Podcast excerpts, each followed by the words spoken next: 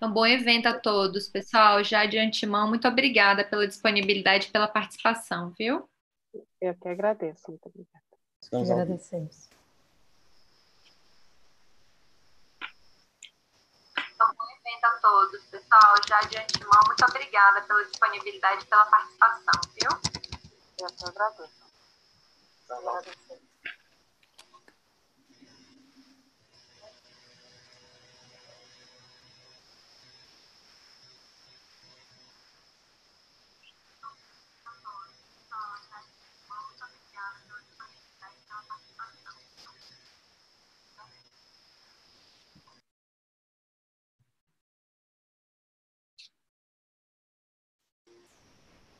Estamos ao vivo. Bom, bom dia a todos e a todas. É com grande satisfação que eu inicio a moderação desse segundo webinário da série de webinários que ocorrerá até o dia 17 de dezembro é, houve uma pequena alteração, pessoal, nos horários dos webinários. Então, é, inicialmente eles estavam previstos para o horário de 11 horas, mas a partir de hoje todos ocorrerão às 10 horas, em razão do horário de almoço, para não atrapalhar o horário de almoço de ninguém. Então, é, o nosso próximo webinário ocorrerá semana que vem, já no dia 6 de agosto, com o tema da extensão da plataforma continental brasileira.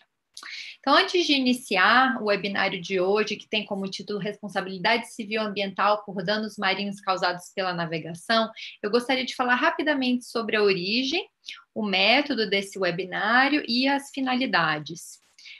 É, com relação à origem, esse, esse webinário está conectado a um projeto de extensão da Faculdade de Direito da Universidade de Brasília, no âmbito do grupo de estudos em Direito, Recursos Naturais e Sustentabilidade, coordenado por mim pela professora Gabriela Moraes. O título do projeto geral é Direito, Sustentabilidade e Suas Interfaces, Pesquisa em Ação. O meu tema de pesquisa nos últimos 10 anos, ele é, está ligado à conservação e uso sustentável dos recursos marinhos, no âmbito do direito nacional e no âmbito do direito internacional, e o tema da professora Gabriela está conectado a recursos hídricos. Então, nós tentamos aliar as duas áreas e é, conectar a maioria dos webinários a, essa, a esse grande tema, né, do direito, sustentabilidade e suas interfaces com o meio ambiente marinho, pesquisa em ação. É, com base em vários projetos de pesquisa, eu destaco aqui é, um deles, que foi um, um, um, projeto no contexto do edital Ciências do Mar, é, é trabalhado em cooperação com a Universidade Federal do Ceará, a Universidade do Mackenzie, professoras Karim, professora Solange. É, houve a formação de é, várias, vários recursos humanos, né, de vários é, mestres, doutores nessa área da conservação dos recursos marinhos. E hoje, além desse grupo é, formado aqui no contexto do GERN e das instituições colaboradoras, há, sem dúvida nenhuma, um, já um grupo consolidado de juristas habilitados a trabalhar cientificamente com o tema da conservação e uso sustentável dos recursos marinhos. Contudo, há ainda bastante, uh, bastante lacuna na conexão científica, na interface entre aspectos jurídicos e outras áreas do conhecimento, conexão com organizações governamentais, não governamentais, a sociedade civil. E, portanto, eu entro no método desse webinário a, esse, esse, essa série de webinários e esse é, webinário especificamente, ele tem como método, né, ele, é, a, a, uma reflexão para tentar contribuir com a construção da interface entre o direito e outras áreas do conhecimento, entre a, órgãos é, governamentais, não governamentais, sociedade civil de modo geral, é, e o primeiro ponto que eu gostaria de esclarecer dentro dessa, dessa construção é a própria função do direito na conservação e no uso sustentável dos recursos marinhos. Então, apesar é, da, da, contribuição do direito nesse contexto ela ser modesta, eu a caracterizo de modo geral como sendo estruturante, integradora e conciliadora de várias áreas do conhecimento, e por que eu caracterizaria a contribuição do direito dessa forma? Né? Porque as fontes do direito, as normas, os julgados de tribunais, é, por exemplo, eles é, pautam a regulação dessa conservação e do uso sustentável. Então, lidam com o tema da proibição, lidam com o tema da permissão, autorização, participação. É, o direito também lida com o tema do controle, da prevenção, da reparação, lida com consolidação de definições e lida com a conciliação de variáveis sociais, econômicas, é, ambientais. E, portanto, a, a uma contribuição da academia jurídica que se debruça ao tema da conservação e uso sustentável dos recursos marinhos é a refletir na adaptação dos instrumentos jurídicos existentes, instrumentos, obrigações, competências, princípios, à conservação do meio ambiente marinho. Isso por quê? Porque, é, de modo geral, as normas brasileiras, principalmente o direito ambiental, ele foi muito construído pensando no meio ambiente terrestre, no meio terrestre, enquanto que é, a, o, o meio ambiente marinho ainda precisa é, adaptar diversos dos instrumentos existentes na nossa legislação à conservação dos recursos marinhos. Então, a, o método é, da, da, desses webinários é selecionar a, as, a, algumas dissertações, tanto defendidas no âmbito da Faculdade do Direito, dissertações e teses no, na Faculdade de Direito da Universidade de Brasília, quanto de todas as instituições co colaboradoras é, do projeto, e fazer um debate com acadêmicos, é, com gestores, com pessoas da sociedade civil, do direito, de outras áreas é, do conhecimento, a fim de construir essa interface é, entre o direito e outras áreas e a, a, a, contribuição com políticas públicas na área. Então, hoje, para o tema é, da responsabilidade civil ambiental por danos marinhos causados pela navegação, participarão quatro mediadores, é, quatro debatedores e três mediadores. O, como tema hoje ele é bastante jurídico, ele envolve elementos da responsabilidade civil ambiental.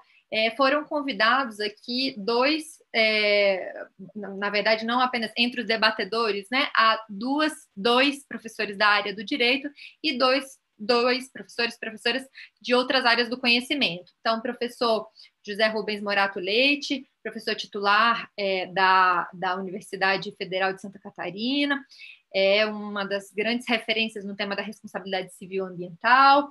A professora é, Patrícia Iglesias, na, na área de direito civil, e é, também presidente da, da CETESB, presidente e diretora da CETESB, ela foi convidada inicialmente, infelizmente ela não provavelmente não poderá estar conosco no momento da sua apresentação. Ela indicou sua chefe de gabinete que lida com esses temas também, a Caroline é, Marques, que estará aqui conosco para é, representar uma perspectiva tanto do direito quanto da gestão por meio da CETESB, do tema da reparação é, civil ambiental por danos marinhos causados pela navegação.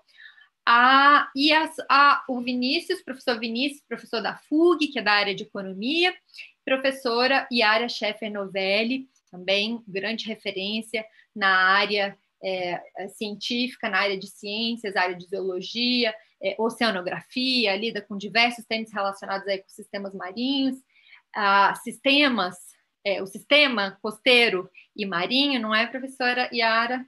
Então, é, eu, eu acho que nós temos aqui uma equipe de peso para avaliar o trabalho desenvolvido pela Larissa Coutinho, que é mestra e doutoranda em Direito, pesquisadora no GERN e, e, autora dessa dissertação. Essa dissertação ela está integralmente disponível no site do GERN e o seu resumo também, que a ideia é que é, todos, os, todos os trabalhos, eles, todos os, os, autores dos trabalhos, eles façam um resumo mais simples, numa linguagem mais acessível para, para que nós possamos fazer esse diálogo, essa interface com outras áreas do conhecimento, e logo após os debatedores, os é, debatedores irão, os mediadores irão fazer uma mediação. Então, a professora é, Virginia Leal, que é professora é, lá em Pernambuco, ela é coordenadora de assuntos jurídicos da Agência Ambiental de Pernambuco, é, ela vai fazer essa conexão do tema geral da dissertação da Larissa com políticas públicas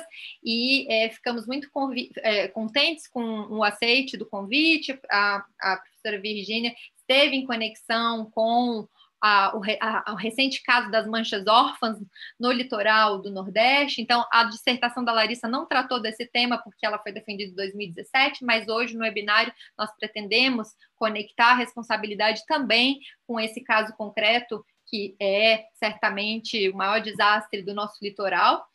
Professor Inês também vai vai participar como debatedora, aqui suscitando algumas questões, fazendo uma conexão com aspectos é, internacional. A professora Inês, ela é professora de Direito Internacional Privado na Faculdade de Direito da Universidade de Brasília. A gente colabora, tem bastante cooperação no tema é, da, dos recursos marinhos, ela faz parte da comissão organizadora desses webinários. Então, esse é o contexto do webinário de hoje, que tem, portanto, como finalidade refletir sobre a interface do direito com outras áreas do conhecimento conectar grupos de pesquisa, é, institu institutos de pesquisa, organizações governamentais, não governamentais, sociedade civil, contribuir com políticas públicas. Então, após esse webinário, haverá um relatório é, técnico, um relatório executivo, tentando agregar políticas públicas relacionadas ao tema. É, e eu espero que, que, que seja é, um debate é, que que traduza um pouco a linguagem jurídica para essa interface com outras áreas do conhecimento, é, para que exista de fato o, o, resultado final da conservação e do uso, uso, sustentável dos recursos marinhos. Então, façam todos os comentários aqui pelo YouTube. As perguntas devem ser feitas pelo Slido, que é um, um, aplicativo que pode ser baixado no celular ou pode ser baixado no computador. Aqui é, na página do YouTube já tem a indicação da hashtag que tem que ser é, é, digitada para poder, para que as perguntas possam ser feitas nesse aplicativo. As duas perguntas mais votadas serão é, serão é, votadas é, lá, lá pelo slide e transmitidas aqui aos debatedores e aos mediadores. E já faço aqui um agradecimento inicial a toda a comissão organizadora, todos os mestrandos, graduandos, é, é, doutorandos da Faculdade de Direito da Universidade de Brasília. Agradecimento especial ao Painel Mar, que faz parte da, da comissão organizadora em nome do Leopoldo e da Adaíse, é, a Liga das Mulheres pelos Oceanos, em nome da Leandra, e um agradecimento especialíssimo ao João, que é, é, faz parte da Comunave e faz aqui, fez tanto do primeiro quanto desse segundo, toda a direção técnica do evento. Então, é, agradeço a todas as organizações colaboradoras e é, iniciamos, então, agora com a apresentação, breve apresentação do tema da responsabilidade civil ambiental por danos marinhos causados pela navegação, pela Larissa Coutinho. Obrigada, professora. É, bom dia a todos e a todas. É, primeira uma honra estar aqui participando desse evento. E aí eu gostaria de agradecer a oportunidade e também agradecer a todos os convidados que também se dispuseram a estar aqui. E é uma honra estar aqui compartilhando nessa mesa. E o pessoal que está assistindo também online, obrigada. E enviem perguntas pelo slide e pelo YouTube também. Como o tempo é curto, eu vou passar diretamente para o assunto. E antes eu gostaria de fazer apenas é, algumas ressalvas metodológicas antes de entrar no aspecto material do trabalho. Tem um, um professor Diego, eu gosto bastante dele, que é o professor Scott Shapiro, e uma vez ele comentou que a gente, quando é acadêmico, a gente escreve, a gente debate com os nossos colegas os assuntos, como não poderia ser diferente, mas que quando a gente escreve, a gente deveria escrever para os nossos alunos. E com isso, é, no meu texto, eu sempre tive essa particularidade de me preocupar com a linguagem que eu estava escrevendo, e é um texto jurídico, obviamente, mas eu gostaria de sempre ter um acesso mais amplo possível. E aí, não só os acadêmicos do direito pudessem ter, ler e entender, mas também todos aqueles que, que têm algum interesse no assunto e, principalmente, focar na disseminação do conhecimento científico. Então, mesmo se você não for um acadêmico, eu gostaria que você lesse e entendesse meu texto. E aí, a linguagem acessível, obviamente, facilita bastante isso. Passando para o um aspecto metodológico, é, a dissertação, como a professora Karina comentou, ela foi escrita em 2017, então, toda a jurisprudência que eu analisei, ela foi até o final de 2016, no, até janeiro de 2017. Então, esse é o marco temporal. E também ele foi desenvolvido dentro da Justiça Federal. Então, foram analisadas decisões dos tribunais regionais federais e dos tribunais superiores, que encerraram ali até 2016. Isso, obviamente, vai excluir uh, o grande caso que a gente teve de derramamento de petróleo no litoral brasileiro no final do, no meio do ano passado, Mas, como é um assunto muito importante, eu decidi trazer ele a, ao longo dessa apresentação e fazer o link com alguns aspectos que eu vou trabalhar. Então, ele vai, é, por mais que ele não tenha sido analisado durante a dissertação, eu vou tentar falar um pouco dele, ou pelo menos fazer esse paralelo. Outra coisa que eu gostaria de esclarecer também, inicialmente, é que o título da, do meu trabalho e dessa apresentação também, ele fala, tem a palavra navegação, mas e eu não quis analisar exatamente os danos causados pela passagem de uma embarcação sobre a água, não é este o foco, mas sim os danos decorrentes da atividade econômica da navegação. E no Brasil, quando a gente faz essa análise, a gente percebe que a grande maioria é, dos danos ambientais que ocorrem ligados à navegação são derramamento de petróleo e algumas outras substâncias químicas na água. Então, quando os julgados foram analisados, a jurisprudência, a gente viu que esse foi o grande foco e essa é a grande maioria dos casos. Então, é isso que eu trabalho ao longo do meu texto. Bom, então vamos lá para o aspecto material. O texto é bastante longo, é uma citação, obviamente, e eu resolvi fazer, é, escolher dentro dos elementos que eu trabalho nele, então, dentro dos elementos da, da responsabilidade civil ambiental, eu vou ter o dano, o nexo causal e a reparação, e aí eu decidi fazer, escolher é, um aspecto de cada um desses assuntos, de cada um desses elementos, para trabalhar aqui para ficar mais dinâmico. De qualquer forma, é, eu vou começar de trás para frente. Então, se a gente seguir a lógica dano, nexo causal, reparação, eu vou começar agora da reparação. E o primeiro grande ponto que eu trago é que no Brasil, dentro da Justiça e da Justiça Federal, eu tenho um problema que é a ausência de critérios jurídicos objetivos nacionais para determinar a forma de quantificação e valoração dos bens ambientais. E aí, aqui no caso, seria o, o mar, né? Os danos causados no mar, porque o assunto foi a navegação. E isso faz que eu tenha um dano muito parecido, por exemplo, no, no litoral brasileiro, no sul do litoral do Brasil, eu vou ter um dano X e aí um outro dano muito parecido no norte, e eles vão ter é, valores atribuídos a eles muito distintos. E isso traz uma insegurança jurídica é, quando a gente vai na jurisprudência. Em São Paulo, a gente tem a CETESB e ela desenvolveu, desenvolveu uma metodologia para quantificar os danos causados por derramamento de petróleo e, ou seus derivados. E é uma metodologia que ela é amplamente aceita naquela região. Então, quando a gente vai analisar os julgados, a gente não vê tanto essa questão em São Paulo.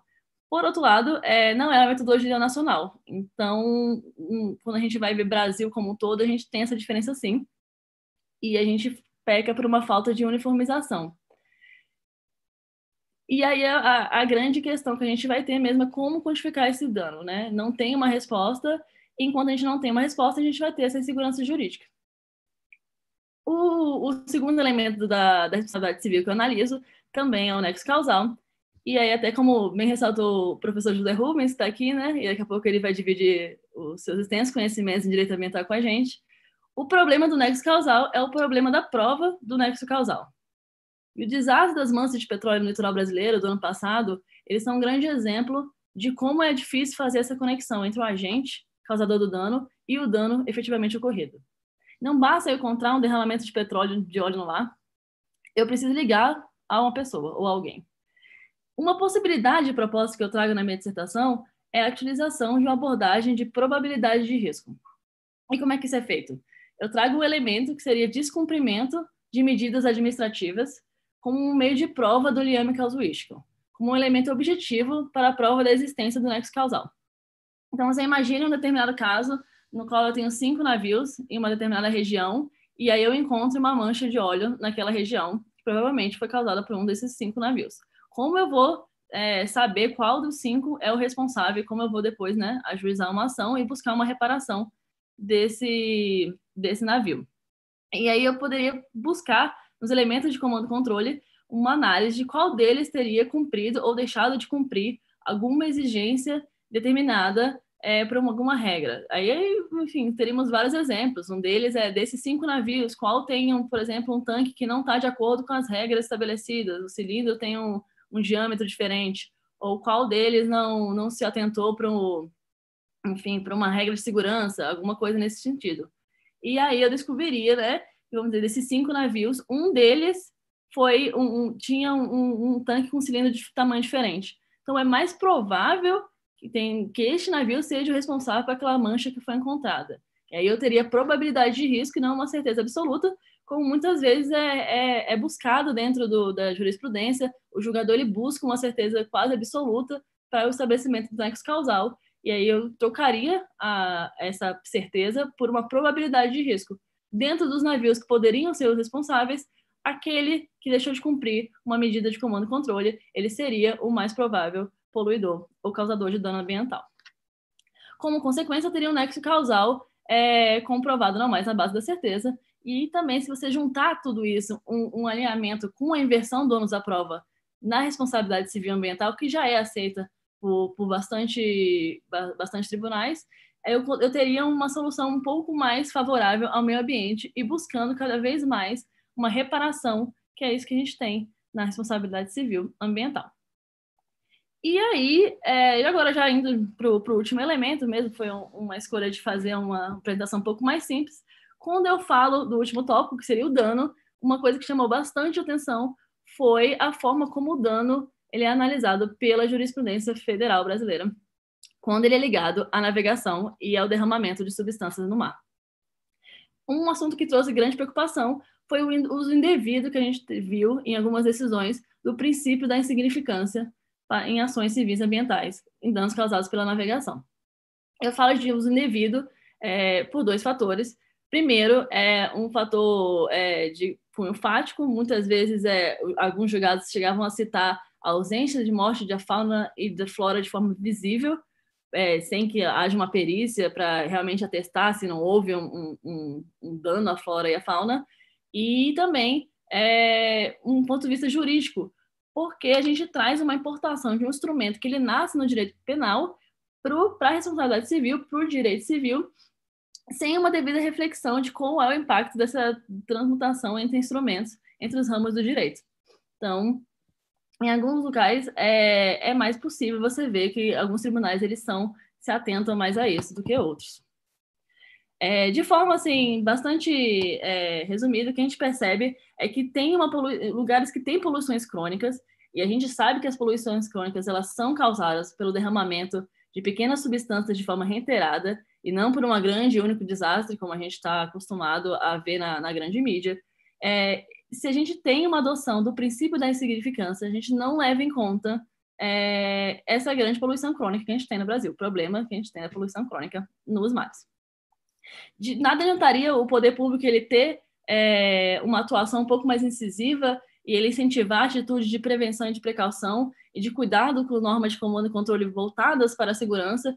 E se o judiciário, quando ele vai, fala, vai julgar ações civis públicas relacionadas a isso, ele resolve considerar que há uma insignificância naqueles derramamentos pequenos, sem nem observar se há uma rescindência ou se a gente tem um poluidor crônico. Então, todo o Instituto da Insignificância ligado ao derramamento de, de, de, substâncias no mar, ele é bastante complexo, até porque é um, um meio ambiente que ele tem é, características físicas, biológicas, químicas, que dificultam já uma, um, uma análise do dano, dificultam como é que esse dano ele é estabelecido, a, a visibilidade dele, e se isso tudo vem acompanhado de, de uma importação de outros tipos de instrumentos não oriundos ou não nascidos na responsabilidade civil, mas sim no direito penal, pode trazer um certo prejuízo para a proteção do meio ambiente, o que não é o que a gente vem buscando ao longo do tempo. E, enfim, é, de forma bastante resumida, é, esses foram os pontos que eu levantei. A dissertação ela traz mais coisas, ela traz outros elementos, mas eu acho que para o debate aqui em questão, é, esses são os pontos que talvez é, possam trazer uma contribuição maior para o que a gente propôs aqui. Enfim, é, gostaria de agradecer novamente a oportunidade e agora passar a palavra para os outros convidados.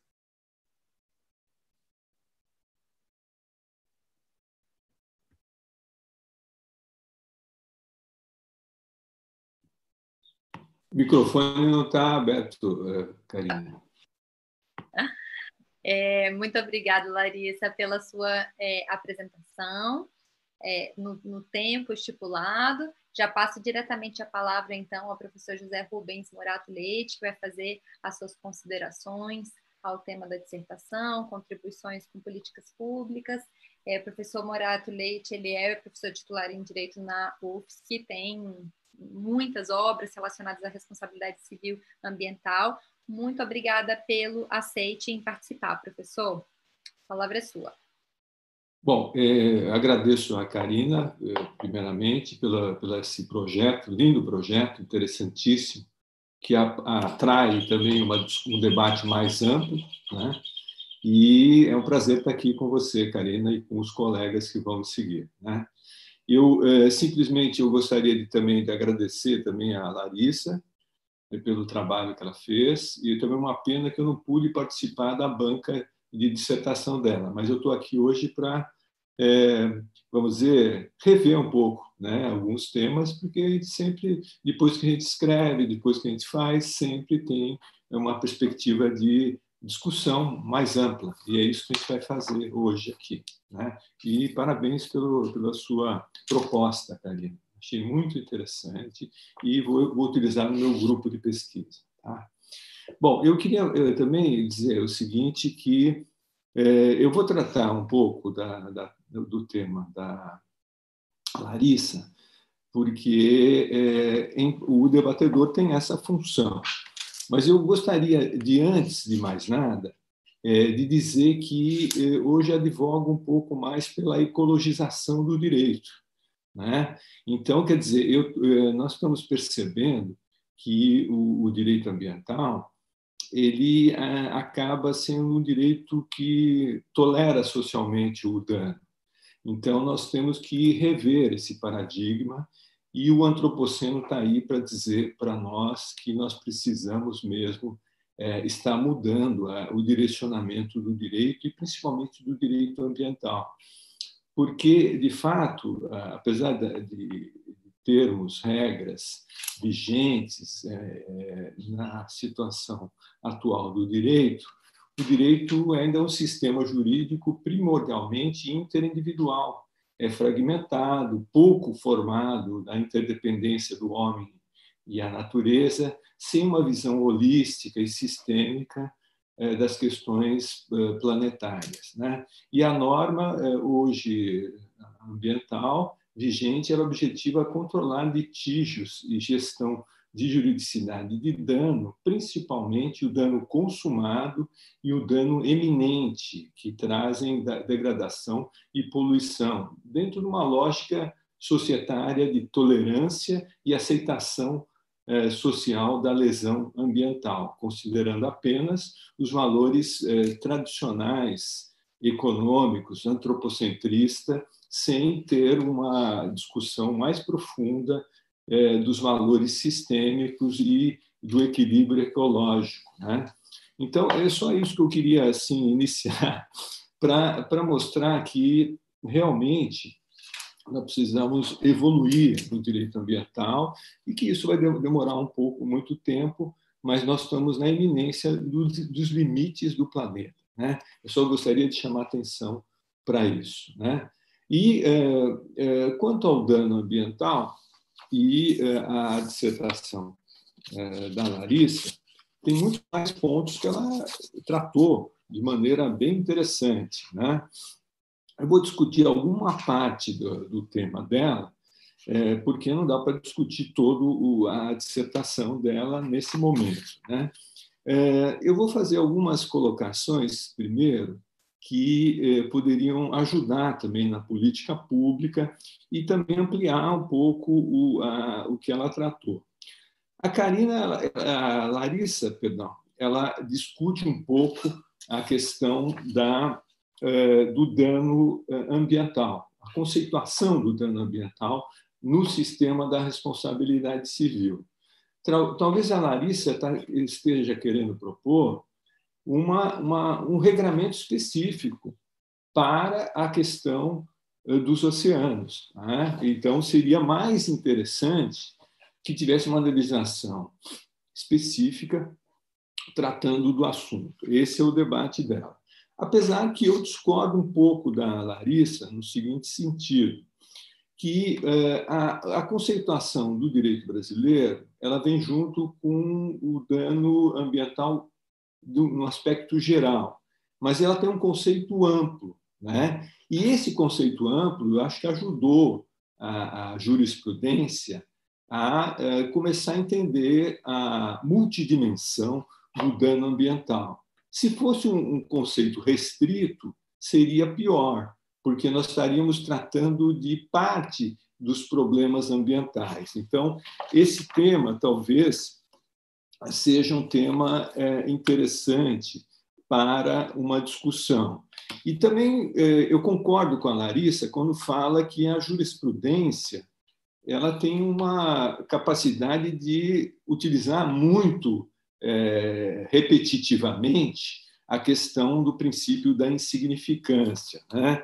E hoje nós temos danos assim, complexos, holísticos, e que requer uma pré-compreensão da complexidade. Né? Porque também a gente sai um pouco da, da área do direito e entra um pouco na área da ciência. A ciência trabalha com probabilidade e o direito ele está afincado na segurança jurídica. Então, muitas vezes não combinam essas duas áreas, né? mas nós temos que nos garantir na ciência, porque a ciência nos dá informação que nos ajuda muito. Nós estamos vendo hoje nesse debate muito negacionista da ciência. Né? Então, esse é um problema.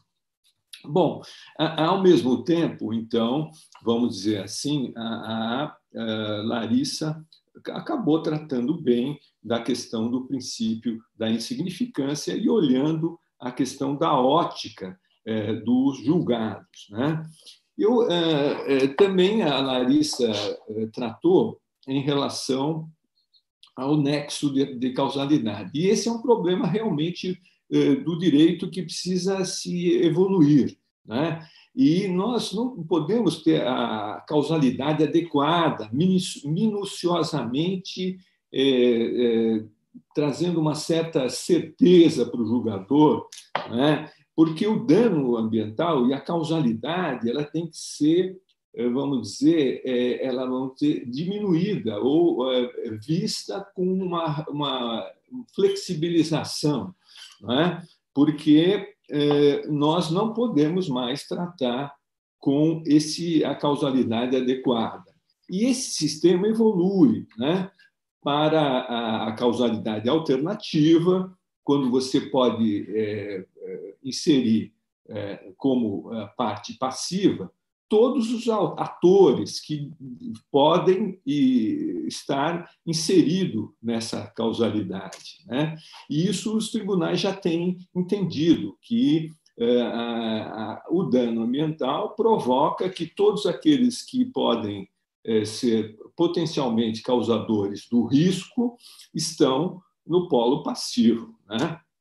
Uma outra coisa que eu gostaria de chamar a atenção e que ajudaria muito e aí a professora Yara vai, vai comentar isso, creio eu, é a questão das questões administrativas. Né?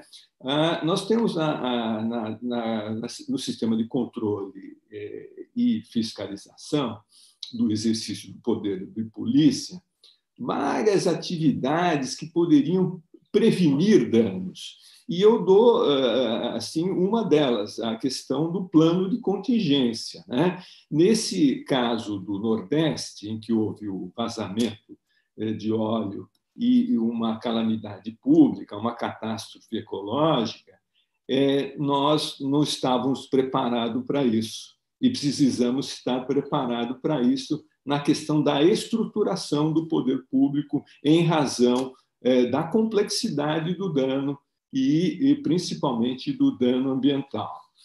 Talvez para é, talvez para também trazer a discussão, eu acho que hoje nós não devemos mais usar as ferramentas de comando, e controle como eram antigamente. Nós precisamos usar as questões é, do georreferencial e do geodireito, né? É, porque é, as questões de geoinformação se você tivesse ela online né, e eh, já mais estruturadas, poderiam nos ajudar muito nesse controle de vazamento das embarcações e dos danos provocados aos, aos oceanos. Então, vamos, vamos tratar um pouco disso, da estruturação do poder público em relação ao, a, o controle, o serviço do exercício do poder de polícia. Eu acho que inserir a geoinformação, o SIG e outros mecanismos, nós iríamos um pouco mais para a contemporaneidade. Né? Eh, um tema que também foi tratado e que deveria também ser objeto de discussão, que eh, hoje nós temos temas de litigância climática. E os temas de litigância climática dão margem a também a responsabilização dos danos planetários. Né? E eu acho que é um tema que vai avançando. E a, a, reparação do dano, que é uma parte da litigância climática, é às vezes são às vezes reparação de danos. Né? Eu eh, também gostaria de chamar a atenção para a dissertação da Larissa, que ela trata um pouco dos valores do dano e com muita eh, uma ótica interessante, porque é difícil você valorar os danos ambientais, né? E essas tragédias eh, relacionadas ao ecossistema marinho dão muito margem à discussão de, da restauração em primeiro lugar, da compensação em segundo lugar e, por último, a, o valor do dano que deve ser é, compensado. Né? Então, nós temos uma, uma, vamos dizer, uma hierarquia. A primeira hierarquia é tentar restaurar o dano perpetrado, muito difícil muitas vezes. A segunda, você tem que ter uma compensação. E a compensação deve ser uh, feita in situ, no, no, lugar onde se cometeu o dano. Né? E depois nós temos que pensar no, nos modos de compensação.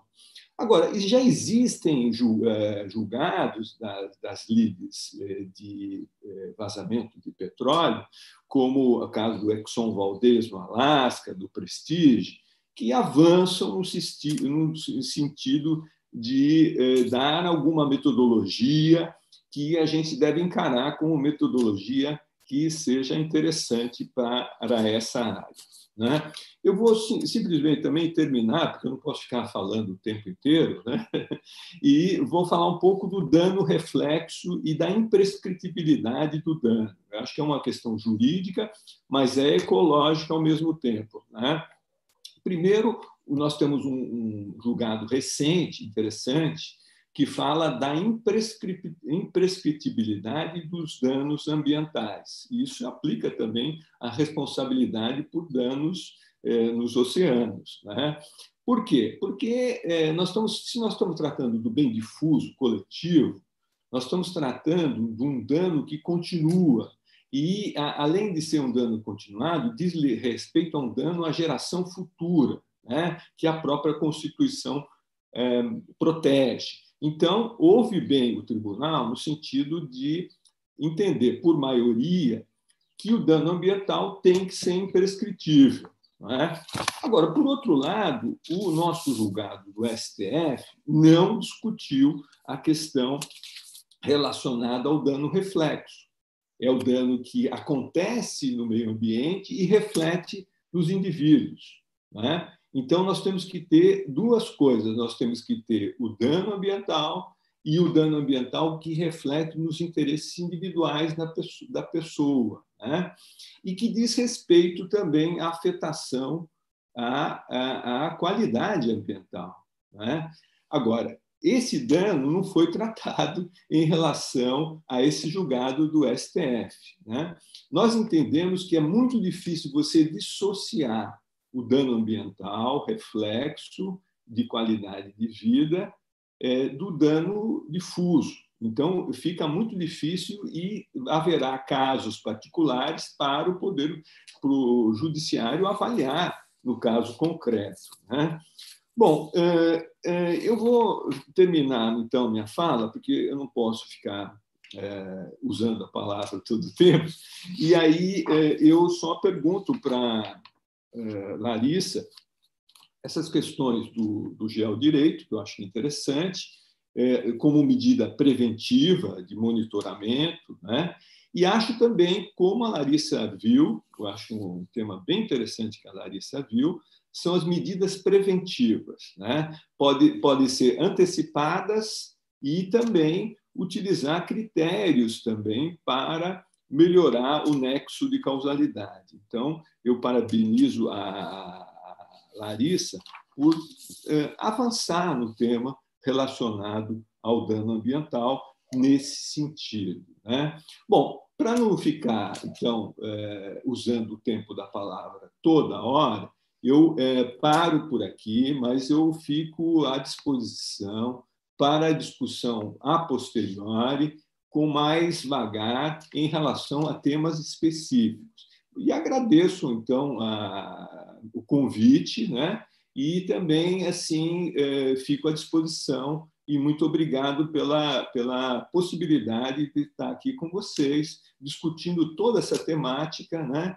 e gostaria depois, se houver oportunidade, de esclarecer alguns pontos e dúvidas que dessa minha fala. E agradeço a Karina e passo a palavra para a presidência da sessão, a professora Karina. Muito obrigada, professor José Rubens Morato Leite. É, suas contribuições são muito pertinentes. É, posteriormente, no final, a, a Larissa pode agregar é, algumas a, questões e também e responder no momento de resposta às perguntas mas agradeço imensamente as suas contribuições cirúrgicas ao tema é, de debate de hoje. Já passo diretamente a palavra ao, ao professor Vinícius Haumenschlager. Haumenschlager, isso mesmo, sem problema. pela pronúncia. O professor Vinícius, ele, ele tem, o doutorado dele é na economia, na USP, ele é professor adjunto do Instituto de Ciências Econômicas Administrativas e Contábeis do Programa de Pós-Graduação em Economia Aplicada da FURG. Então, muito obrigada, é, professor Vinícius, e a palavra é sua. Uh, obrigado, Karina, pelo, pelo convite. Uh, você só confirma para mim se vocês estão enxergando bem a apresentação, por favor? Sim? Positivo.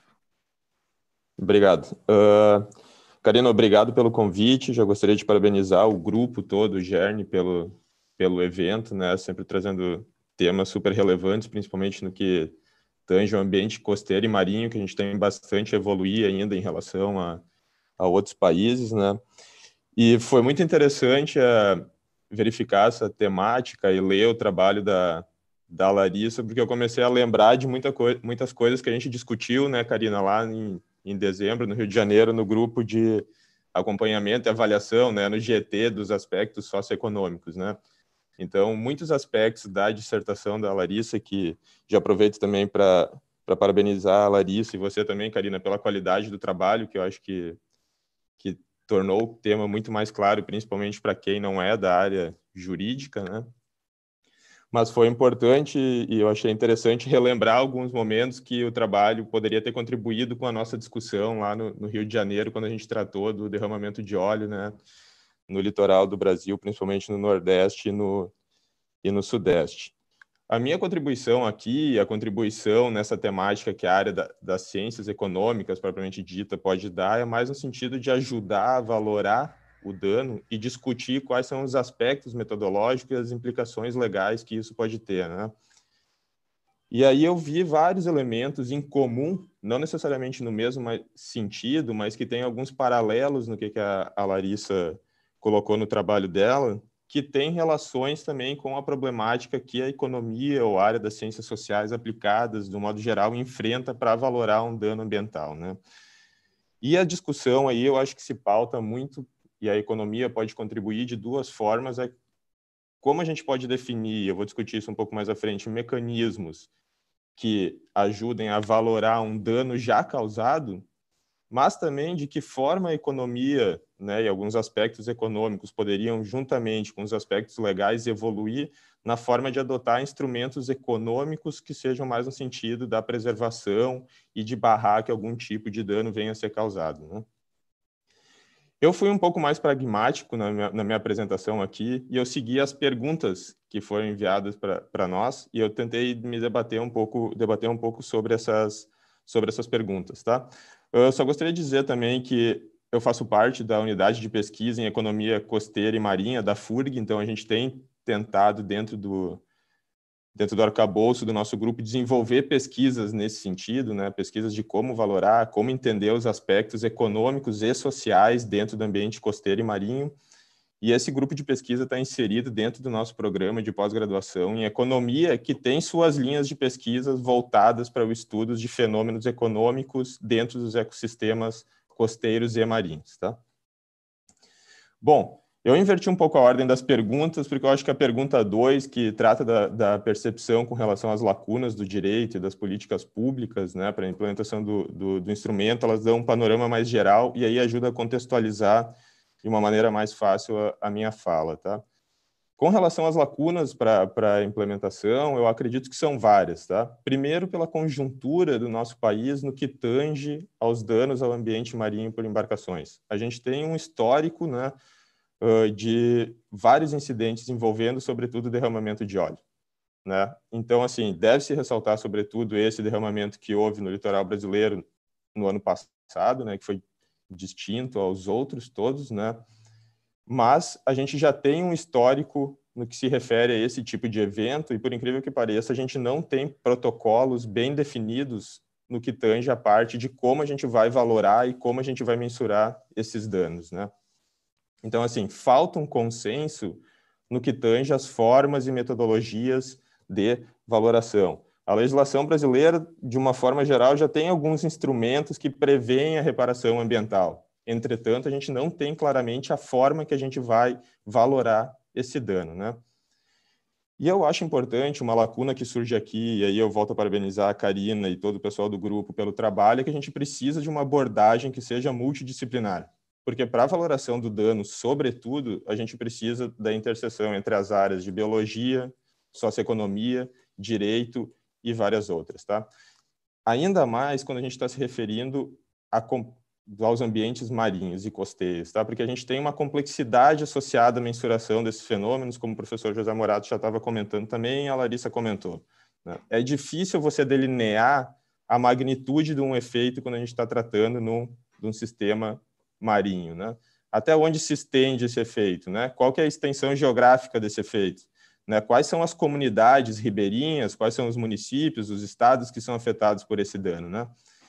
Então, assim, exige que a gente tenha uma interseção entre várias áreas e uma discussão mais aprofundada para que a gente consiga avançar com novos protocolos que permitam uma, uma valoração mais imediata e mais precisa dos danos ambientais. Tá? Os, a gente tem alguns protocolos hoje, sim, mas eles são relativamente defasados e eles deixam de fora algumas dimensões que são super relevantes para uma mensuração mais exata do que seria o valor do dano. Tá? Então, seguindo com, com as perguntas que nos foram enviadas, com relação às barreiras para a compreensão do texto, não, o texto é super claro, foi fácil de entender. Obviamente que, né, para quem não é da área jurídica, né, não fica tão claro e não é um pouco mais e aí eu não não classifico isso como um problema do texto, mas aí sim uma, uma distinção de áreas. As partes que tratam mais especificamente das práticas jurídicas e processuais fica um pouco mais complicada para quem não é da área do direito entender. Mas eu gostaria de ressaltar que o texto tem um objetivo e um método de análise muito claro que torna a leitura super tranquila. E eu gostaria de dizer também que o resumo que a Larissa fez sobre o texto, eu li a dissertação, eu resumo, o resumo ajudou bastante, porque ela trouxe uma linguagem mais fácil para quem não é da área, da área jurídica. Tá? Próximo ponto. É possível identificar formas de fazer conexão entre o direito e a sua área de conhecimento né, e do trabalho. Né? Sim, e aqui a gente tem várias conexões possíveis entre o trabalho e a área do direito com a área da economia. E eu achei interessante aqui que a, que a Larissa pauta o trabalho dela em cima de um triângulo que ela disse é formado a partir do dano, do nexo causal e da reparação, né? E que esses aspectos apresentam algumas limitações para definir a função reparatória. E aí eu acho interessante que eu fui procurando alguns paralelos com esses pontos desse triângulo aí, com esses vértices, e eu vi que a economia tem interface ou relações paralelas com todos eles. E eu tentei fazer alguns paralelos aqui com cada um deles, tá? Vou passar rapidamente. Primeiro, no que se refere ao dano, tá? Para valoração e para definir os danos socioeconômicos, não apenas econômicos, mas sociais também, de um evento, seja no ambiente marinho ou terrestre, é imprescindível que a gente tenha uma definição clara do que, que é o dano. né? E quem vai nos dizer o que, que é o dano, né? ou qual a magnitude, a janela temporal, geográfica, os impactos biológicos, os efeitos nos ecossistemas, a gente, vai necessit...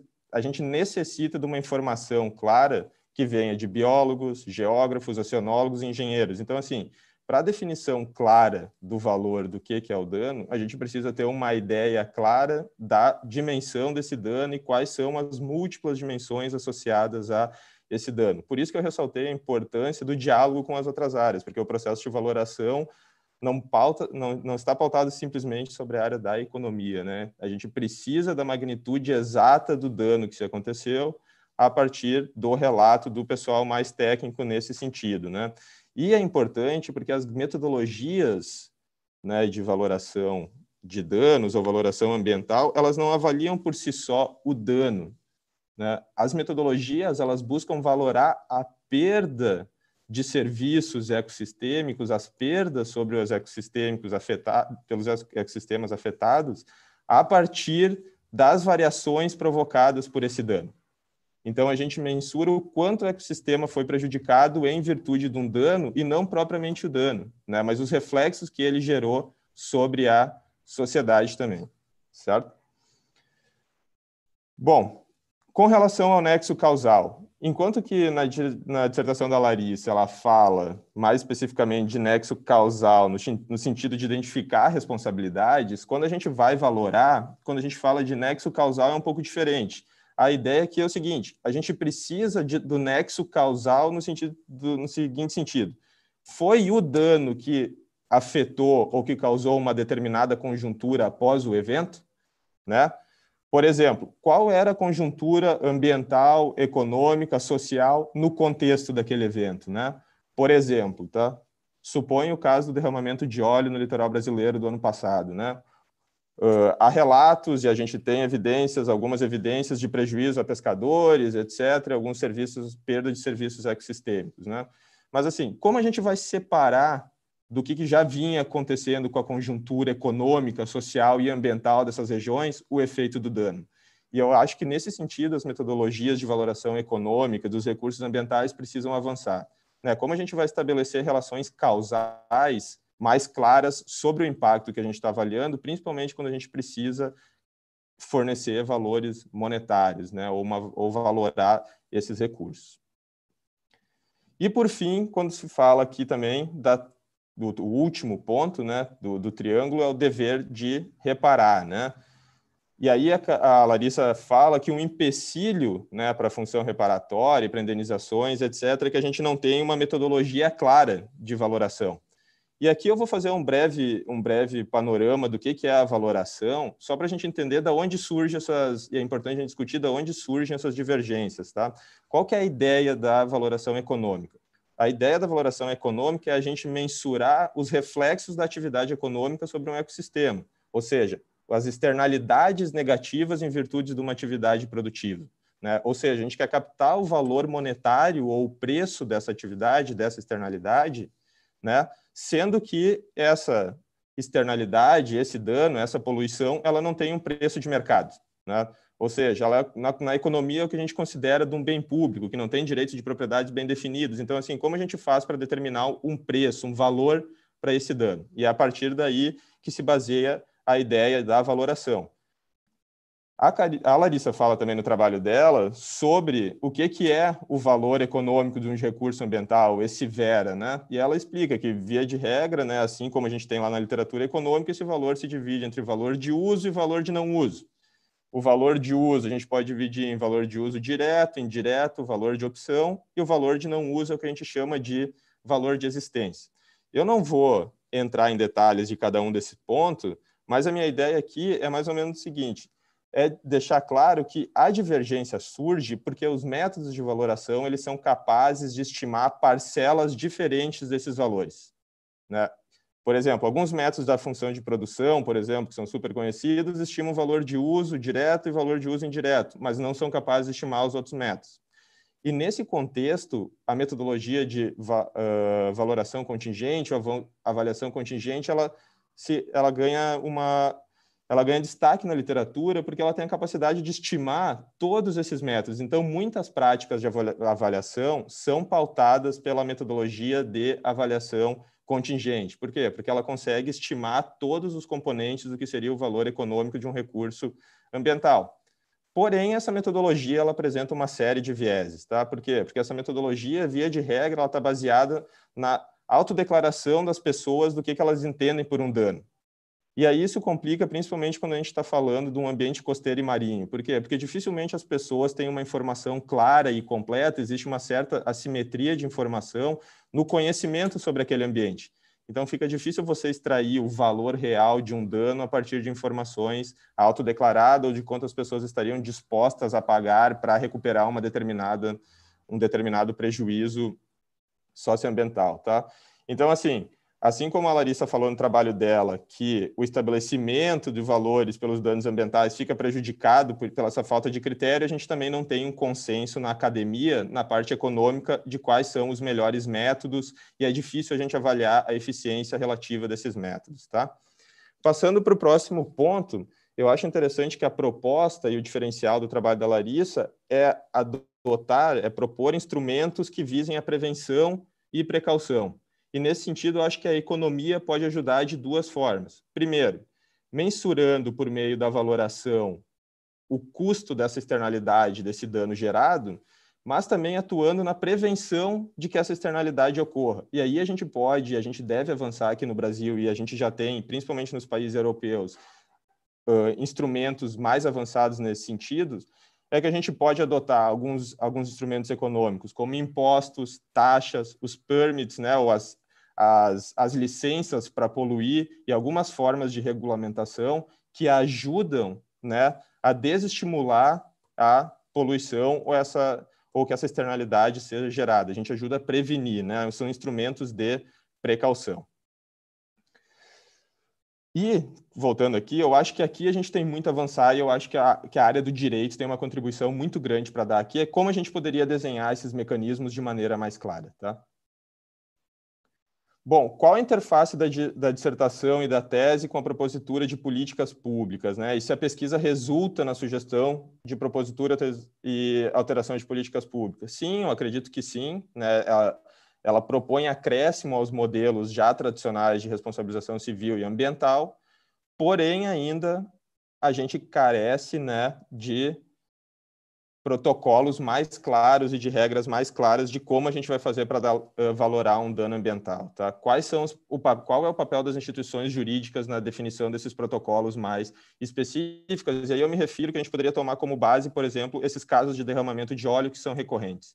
Né? São dos problemas, é um dos problemas ambientais mais graves quando a gente trata do ambiente marinho.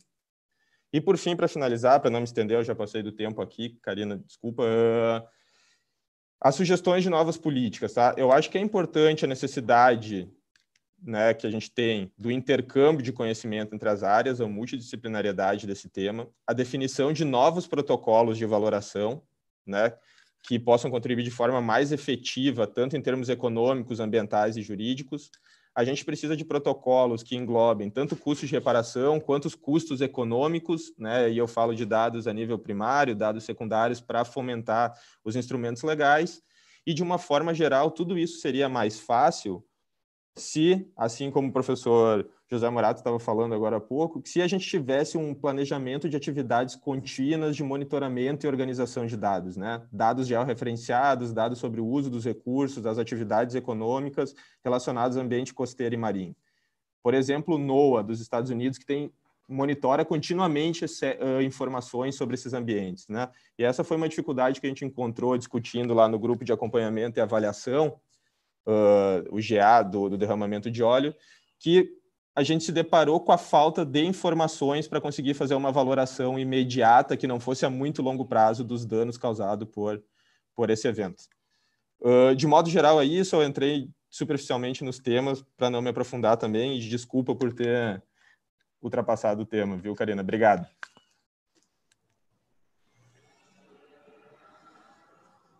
Muito obrigada, Vinícius, por todas as suas é, contribuições, todas muito complementares, muito pertinentes. Com certeza precisamos é, conectar muito mais as duas áreas, direito, economia e todas as outras, né, é, para lidar com esse problema. Então, muito obrigada por esse exercício e pela, pela conexão com as perguntas enviadas pela comissão organizadora.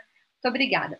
Obrigado. É, já passo a palavra diretamente à professora é, Yara Chefe Novelli, que é doutora em ciências, é, área de, na verdade, bacharel e licenciada em História Natural pela Universidade do Brasil, doutora em ciências, área de zoologia e livre docente em oceanografia biológica pela Universidade de São Paulo, professora associada sênior da Universidade de São Paulo e tem muita experiência há muitas décadas com diversos temas relacionados a, aos ecossistemas, ao sistema costeiro e marinho é, impacto ambiental, atuou como perita judicial em casos relaciona relacionados a, a derramamentos de petróleo. Então, passo diretamente a palavra à professora Yara.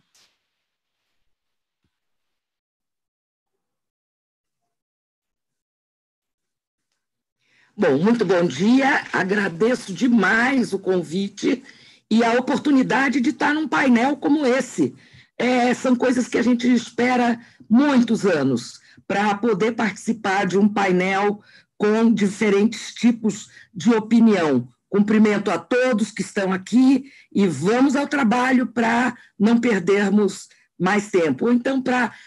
Nós estamos investindo tempo, estamos investindo tempo. Então, convidada como debatedora, bastante feliz. A apresentação do meu pedigree a Karina já fez, e vamos aos fatos. É, gostei demais da apresentação da Larissa e eu gostaria de iniciar meus comentários dizendo que não foi fácil para mim estruturar comentários de uma matéria que já foi julgada e aprovada por uma uh, comissão julgadora de excelência. É difícil esse papel. Eh, na academia, principalmente, há vários eh, receios. Minha formação acadêmica já foi falada, minhas áreas de atuação, eu apenas agrego que eu fui a primeira perita judicial com ação em dano ambiental na questão de 1983 quando pela primeira vez se utilizou, se eh, eh, empregou a 6938. Então, já comentei sobre a apresentação da Larissa, foi bastante interessante, a, não, não seguiu aquela apresentação formal da defesa do, de um mestrado de um trabalho científico, e já apresentou com interpretações atualizadas de, mil, de 2017 até o dia de hoje.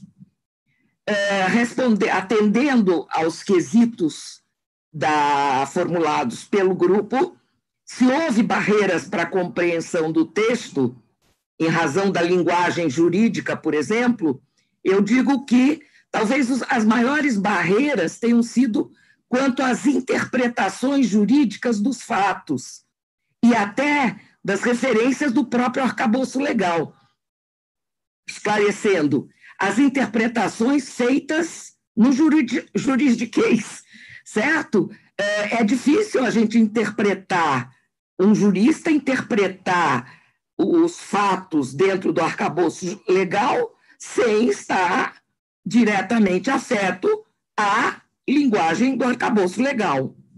Eu vou fazer reflexões mais tarde.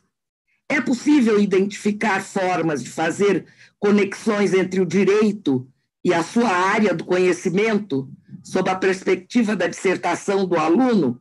Sim, perfeitamente. A leitura da dissertação traz à luz a necessidade de considerar realmente as demais áreas do conhecimento para melhor interpretar razões e conceitos ao entendimento das respectivas motivações. Também falarei resumidamente ao final. Qual é a utilidade da dissertação para o tema em geral. Embora muitos recortes adotados na abordagem do tema, e assim como na delimitação do período estudado, o levantamento realizado atende totalmente, perfeitamente, ao nível esperado de conhecimentos adquiridos, como das práticas de técnicas acadêmicas exigidas à obtenção do título de mestre em direito. Se nós estamos há mais de 30 anos buscando o, como resolver o problema de avaliação dos danos ambientais, não será no período de desenvolvimento de um mestrado que a candidata vai resolver o problema. E de que modo o direito contribui ou pode contribuir para a área? Eu acredito que no presente caso, nós estamos considerando esse quesito já bastante similar ao da segunda pergunta, onde apontamos a necessidade de aprofundar os cuidados por parte dos peritos judiciais e ou dos assistentes técnicos das, eh, nas clarificações dos termos e dos conceitos empregados junto às demais áreas do conhecimento, buscando evitar as citadas ambiguidades alegadas pela autora da dissertação em tese ou em tela. Então, é, é o seguinte: para Larissa, muitas coisas, para para ela, diante da interpretação jurídica, não pareceram muito claras, dando essa ideia de ambiguidade. É, mas é, é, isso é claro, isso acontece. Qual é a interface entre a dissertação e a propositura de políticas públicas? Então, sob o ponto de vista do nosso entendimento, não ficou claro que este seria um dos objetivos do estudo desenvolvido, uma vez que, inclusive, o item conclusão, é, visto na versão original da dissertação, finda com a seguinte frase: de qualquer forma, em se tratando da proteção jurídica a um bem fundamental à vida, como é o meio ambiente, a outra escolha, além de continuar a remar, ainda há um caminho a ser percorrido para a superação dos limites impostos à consecução das funções reparatórias, preventivas e precaucionais. Esse, essas preocupações sugerem a necessidade de expandir os estudos, caso a proposta seja a propositura de políticas públicas. E quanto ao último quesito, que eu acredito seja geral a todos os participantes dos webinários até dezembro, é se a pesquisa resulta na sugestão de propositura ou alteração de políticas públicas. Consultei sobre é, esses termos ao longo do texto, na, na íntegra da dissertação, e não encontrei que essa tivesse sido um do, esse tivesse sido um dos objetivos da candidata, não, da mestre, agora doutoranda.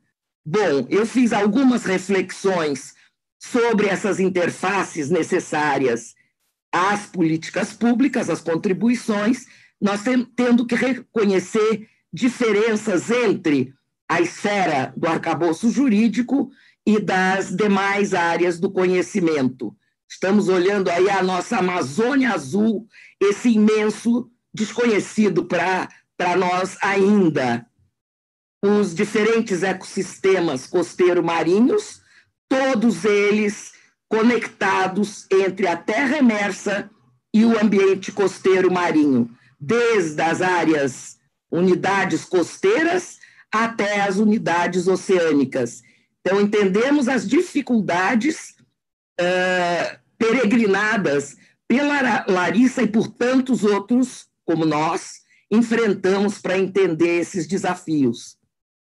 Tudo que ocorre na terra emersa vai chegar ao mar. Todos os rios correm da terra para o mar. Então, dentre as reflexões que eu tenho, como a Karina já frisou, o Sistema Costeiro Marinho, uma publicação é, do IBGE em 2019. Diferenças entre os ambientes de terra emersa e o costeiro marinho. Na terra emersa, nós estudamos estruturas, medimos, é quantitativo. No ambiente costeiro marinho, nós estudamos processos, são qualitativos. Diferenças entre a visão jurídica e a das ciências biológicas. Os juristas veem ou querem que seja um resultado em preto e branco. E nós, das áreas biológicas, sempre vamos ter um tom de cinza. Um cinza muito escuro, mas jamais preto. Um, um cinza muito claro, mas já, jamais branco. Equipes multidisciplinares evitam as ambiguidades de interpretação. E esse foi um, uma política adotada pelos comitês interdisciplinares do programa de pós-graduação em ciência ambiental da USP. Tanto no mestrado como no doutorado, são constituídos comitês interdisciplinares desde o início da proposta, uma avaliação da viabilidade do projeto de pesquisa e durante o desenvolvimento do projeto de pesquisa são feitas reuniões com esse acompanhamento interdisciplinar para orientar ou reorientar, se necessário, para o, atingir os objetivos propostos no início do projeto. Eu gostaria aqui, finalizando a minha contribuição, para dizer ao José Murato Leite que as atividades administrativas eu vou deixar para a interpretação da Virgínia. Eu não me ative às atividades administrativas, mas esse, esses dois relatórios que eu uh, apresento aqui foram produto de vários anos de trabalho bastante intenso junto ao Ministério Público do Estado de São Paulo, que constituiu dois grupos de trabalho. O primeiro, em 2012, que finalizou seus trabalhos em 2012, e o segundo, que finalizou seus trabalhos em 2014. Em ambos, eu fui convidada pelo grupo de promotores e procuradores do grupo do GAEMA, do MP de São Paulo, para que juntos trabalhássemos academia e arcabouço jurídico. E eu sugiro a vocês que recorram a essas duas publicações de relatórios que se encontram na página do MP do Estado de São Paulo, onde nós tratamos do problema da valoração que é desde a liquidação de sentença por artigos, da liquidação de sentença por arbitramento, do problema do dano durante a intercorrência entre o evento e a apuração final.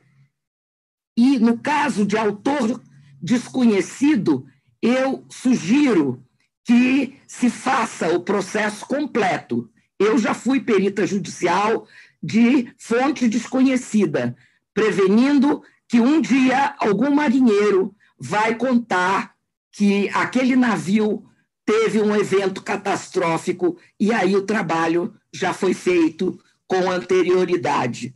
E o princípio da insignificância, esse é lamentável. Eu espero que, com a evolução dos nossos trabalhos, consigamos comprovar que nada é insignificante para o meio ambiente, terrestre, marinho ou aéreo. Obrigada.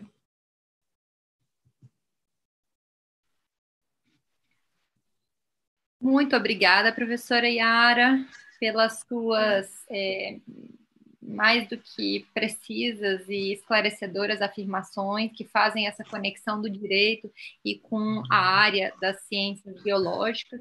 Então, agradeço imensamente seu comprometimento em nos ajudar nessa interface com outras áreas e com o tema de políticas públicas.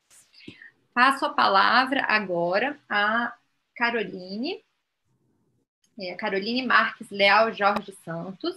Ela vai, é, ela vai substituir a apresentação da professora Patrícia Iglesias, que é hoje a, a diretora, presidente da CETESB, professora é, no Departamento de Direito Civil, Faculdade de Direito, Direito Civil da USP. A Carolina é hoje a atual chefe de gabinete da presidência da CETESB, atuou e atua em diversos órgãos e coletivos é, ambientais no estado de São Paulo, principalmente. Ela é doutoranda na Faculdade de Direito da USP, é, então passo a palavra diretamente à Caroline para ela fazer as suas considerações. Obrigada, bom dia a todos que nos assistem. Inicialmente, eu gostaria de registrar minha satisfação de estar entre tão ilustres debatedores e mediadores, o que só aumenta o desafio de ser a última a falar aqui entre os debatedores, né? especialmente quando aqueles que me antecederam já abordaram pontos importantíssimos. A minha vantagem é que esse é um assunto quase inesgotável e que a gente já avançou na professora Karina no tempo, então eu posso contribuir aí, é, não, me, não me alongando demais nesse assunto. Uh, é uma satisfação também é, o sentimento né, que fica da leitura da dissertação escrita pela Larissa. Larissa, parabéns, você teve a coragem de abordar um assunto tão complexo eu estou no doutorado, defendi o meu mestrado também na área de responsabilidade civil, uh, na, nessa temática de águas, mas foi por uh, contaminação pelos contaminantes emergentes. Eu sei o desafio que é para um mestrando uh, estudar esses temas e, e tentar ah, analisar né, a teoria, juntar a teoria com a prática, uh, especialmente quando as questões ambientais são tão, tão complexas e na área jurídica a gente não consegue se limitar a elas, né? Nós precisamos aí de elementos vindos de tantas outras áreas, biologia, economia, química, física, enfim. Mas o seu trabalho é muito rico e ele é rico sobretudo do viés, uh, sob viés do órgão público, porque ele traz uma visão complementar à nossa atuação e fundamental para que a gente consiga entender os danos ambientais marinhos, que é justamente a posição que você traz sobre é, dos nossos tribunais sobre o assunto. Então, a análise, ressalt, ressaltando os obstáculos uh, a essa reparação efetiva, ela é fundamental para que a gente possa repensar a nossa atuação administrativa.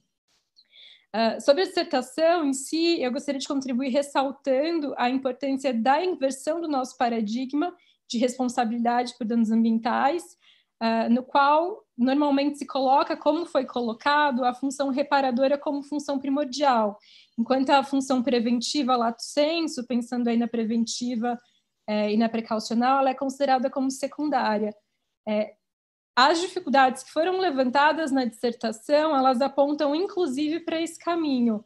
A dificuldade de estabelecimento do dano, é, em função dos limites de, to de, tolerabilidade que você citou, assim como a prova do nexo, a dificuldade na prova do nexo, elas apontam justamente para uma necessidade de antecipação do risco, que é uma construção no direito que foi influenciar, influenciou especialmente o Instituto da Responsabilidade e que teve como origem lá atrás os estudos filosóficos pós-revolução industrial e, sobretudo, pós-acidente de Chernobyl. O acidente de Chernobyl ele foi um grande marco no mundo porque ele mostrou para a sociedade a dimensão que os danos ambientais elas podem ter. E aí a capacidade é, deles colocarem em risco toda a vida do planeta. Ou seja, né, hoje considerar uh, o risco como elemento da responsabilidade, ele significa reconhecer que o dano ambiental ele pode ser inaceitável para a nossa sociedade. Nós não estamos mais dispostos a aceitar todos os riscos é, e os potenciais danos é, que esses acidentes ambientais podem gerar, aí falando dos acidentes ambientais em, em todos os níveis. Resumindo aquela nossa conhecida ideia de que mais vale prevenir do que remediar. Mas aí, saindo do plano teórico, é, em São Paulo, foi citado aí bastante o, o caso do essa expertise nossa, o derramamento de óleo ele acontece hoje principalmente pela operação de carga e descarga. Então é uma poluição mais crônica do que aguda advinda de algum grande acidente. A partir do ano 2000, mais ou menos, nós tivemos uma redução drástica desses episódios de derramamento de óleo, em função justamente de uma forte atuação da CETESB na prevenção. Então, hoje, a CETESB ela tem essa forte atuação no gerenciamento é, de, de riscos nos terminais portuários. Então, nós temos é, os planos de área, que são planos gerais, né? Um, é um paralelo com o que seria o plano de seria um plano de contingenciamento estadual. É, e temos também os planos de emergência individuais que são previstos lá na resolução CONAMA 398. Todos esses planos eles são focados na prevenção. Então nós temos dois grandes planos no estado de São Paulo para a área de São Sebastião e da Baixada Santista. E esses planos são acionados nos casos mais complexos, ou seja, quando os planos individuais eles não são suficientes, eles não dão conta do acidente. No caso do plano de Santos, são mais de 40 empresas envolvidas nas ações de gerenciamento de, de emergência. É, e mensalmente a CETESB participa junto com essas empresas, junto com todos esses atores, então Ministério Público, uh, todos os envolvidos, é, participa de reuniões para a preparação, fazer a preparação das ações de resposta nos casos de acidente. Vale lembrar que a CETESB ela atua quando o óleo toca o continente, ou seja, o, aquele derrame no mar, é, ele está sob jurisdição da União. Então, essa, essa atuação compete ao IBAMA. Nesses casos, a CETESB fornece o apoio com análise de laboratório é, das amostras coletadas de óleo. Então, vai analisar a presença, é, a, a, essa contaminação, né, toxicidade, etc., na água e também, eventualmente, na fauna atingida. Já com relação à dificuldade de estabelecimento de uma metodologia, que é citado na dissertação, de fato, isso continua a ser um grande problema. A metodologia desenvolvida, citada, que foi desenvolvida pela CETESB, ela foi feita a pedido do Ministério Público Federal e foi apresentada em 1992 e utilizada até 2001 nas ações judiciais, não na atividade administrativa. Mas essa metodologia, ela se mostrou equivocada porque ela apresentava uma curva é, injusta.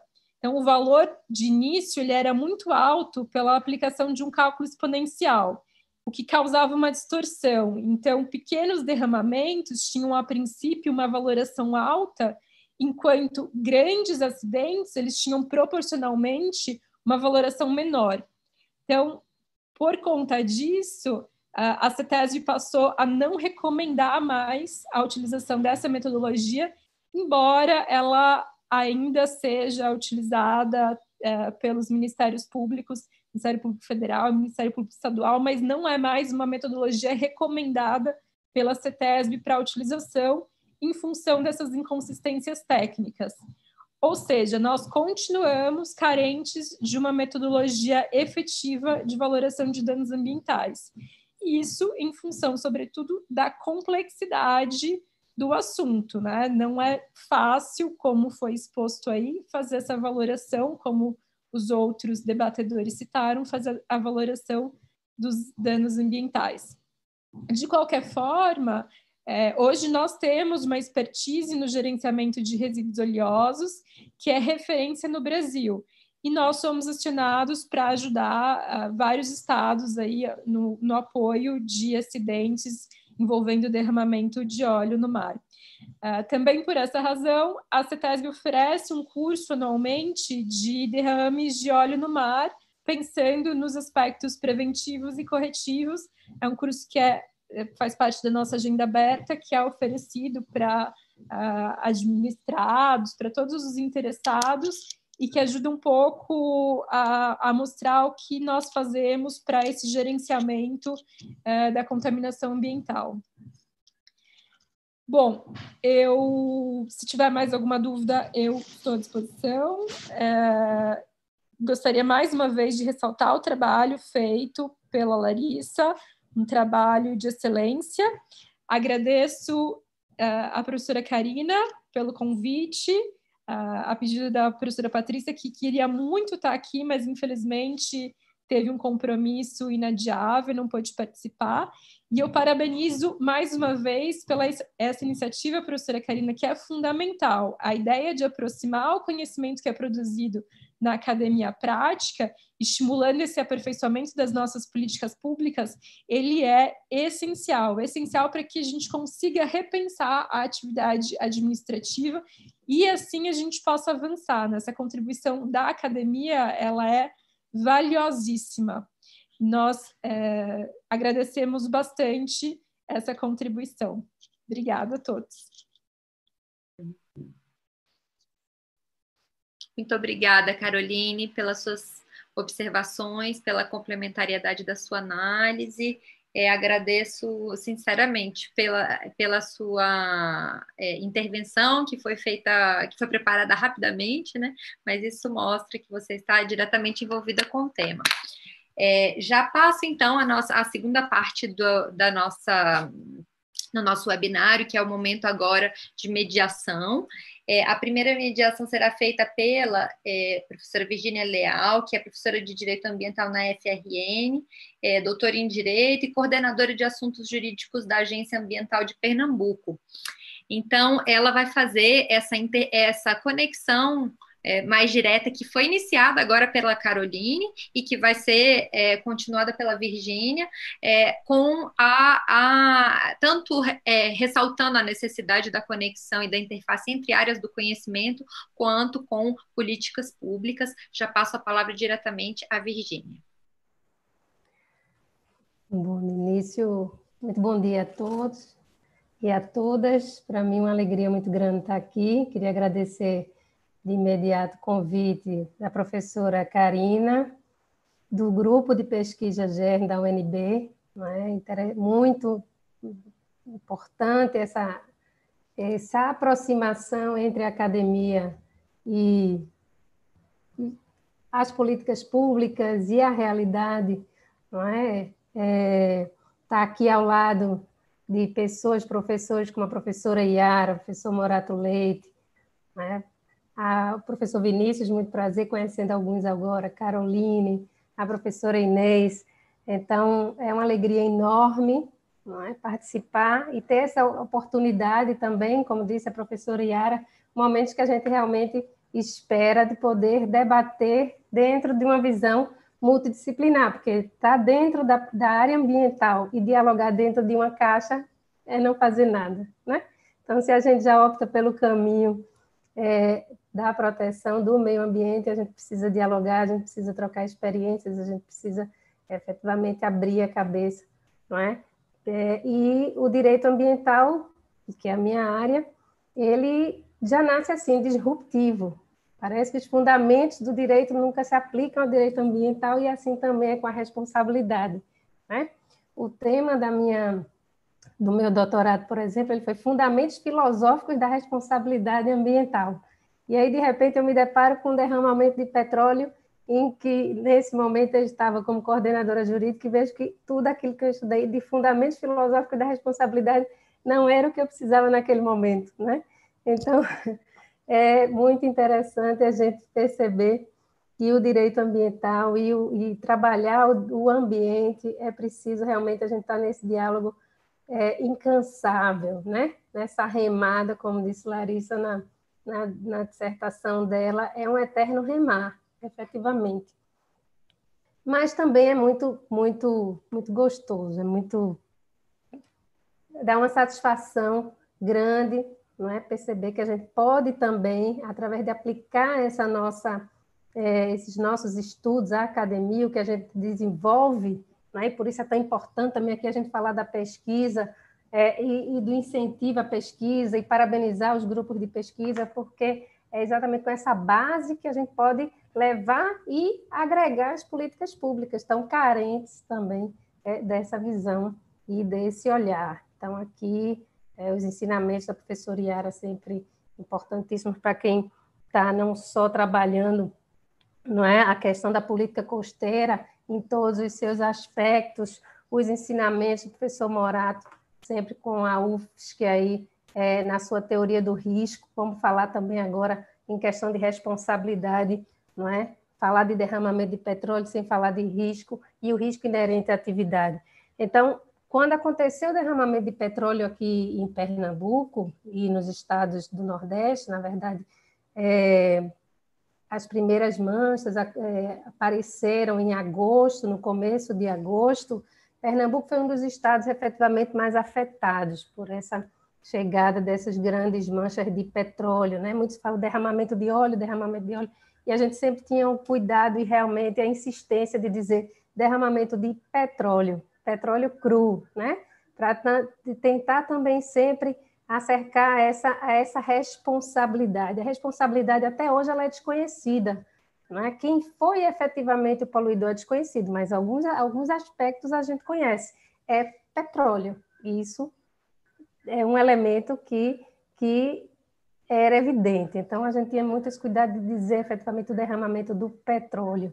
Não é? Por quê? Porque aquela atividade de petróleo é uma atividade eminentemente de risco, a atividade de se desenvolver a atividade, seja de extração, da navegação, não é?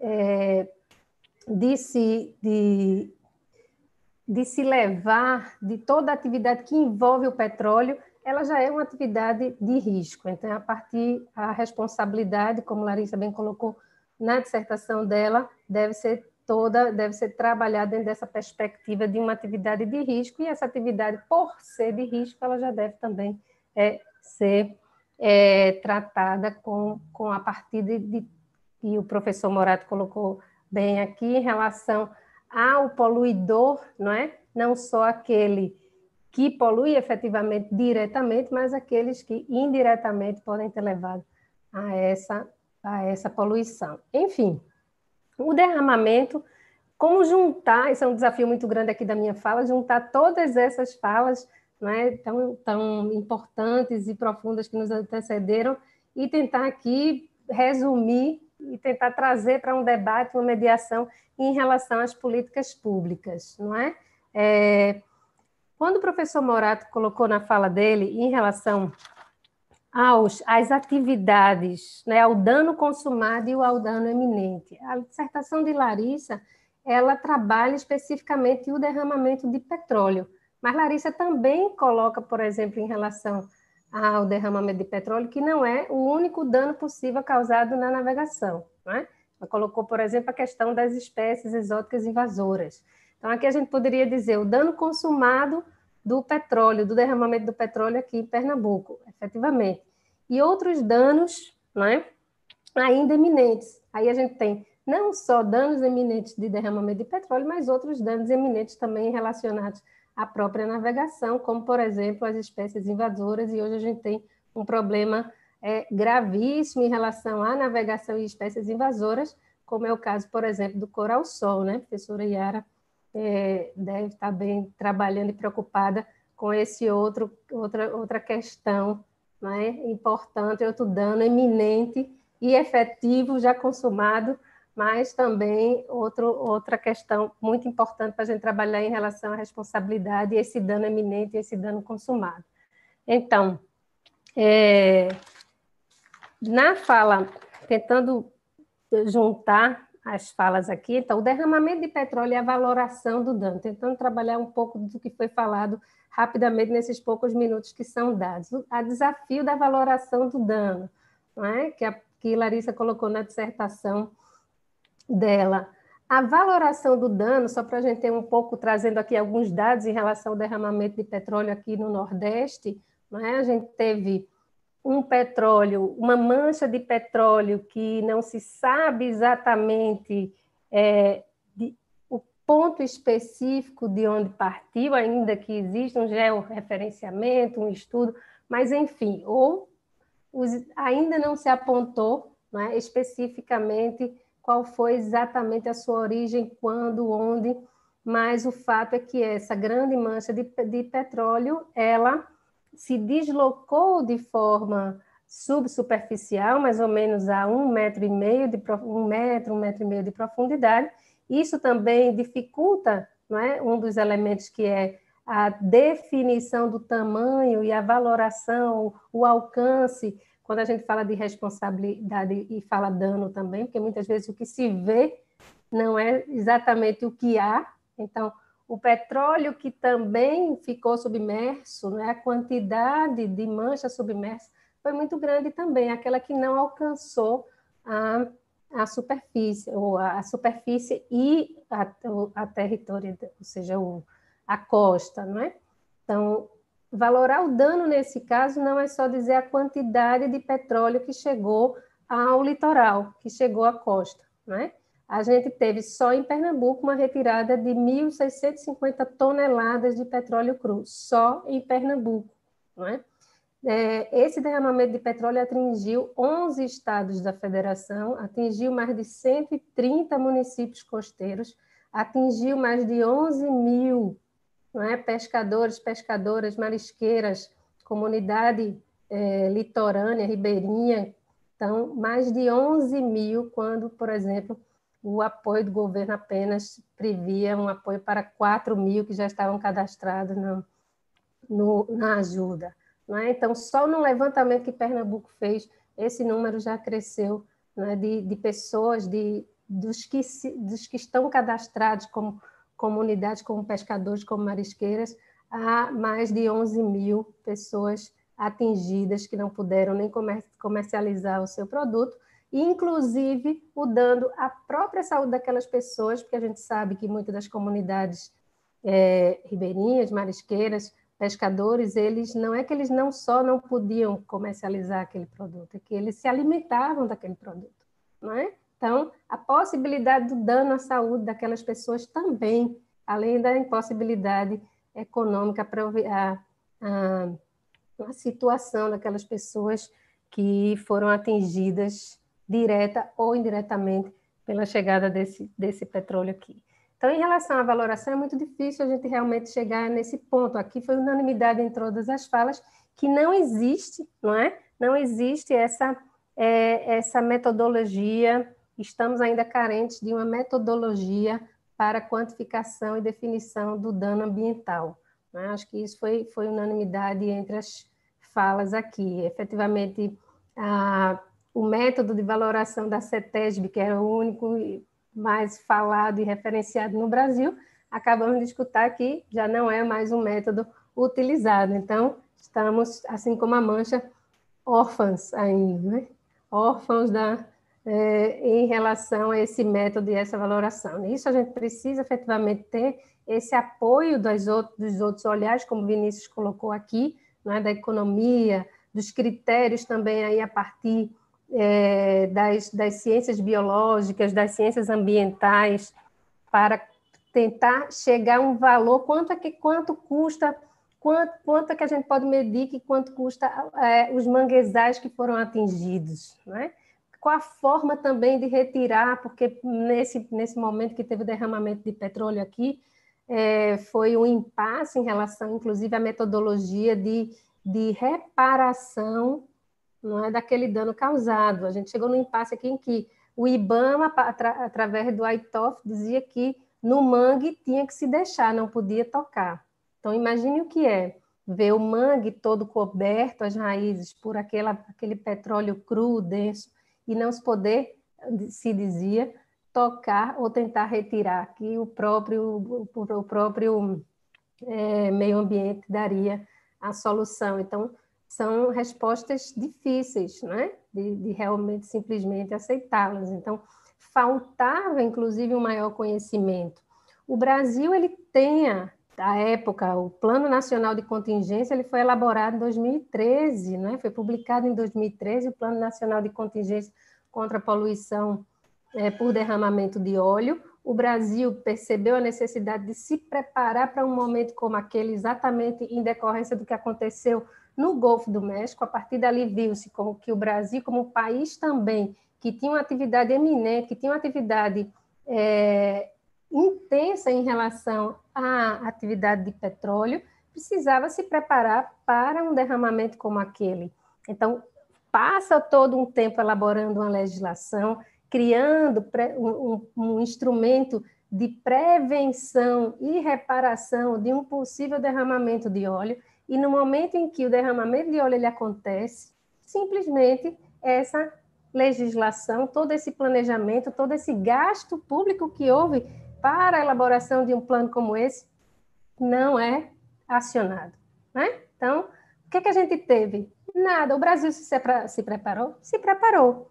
Mas por uma opção política, de momento, todo aquele trabalho foi por água abaixo.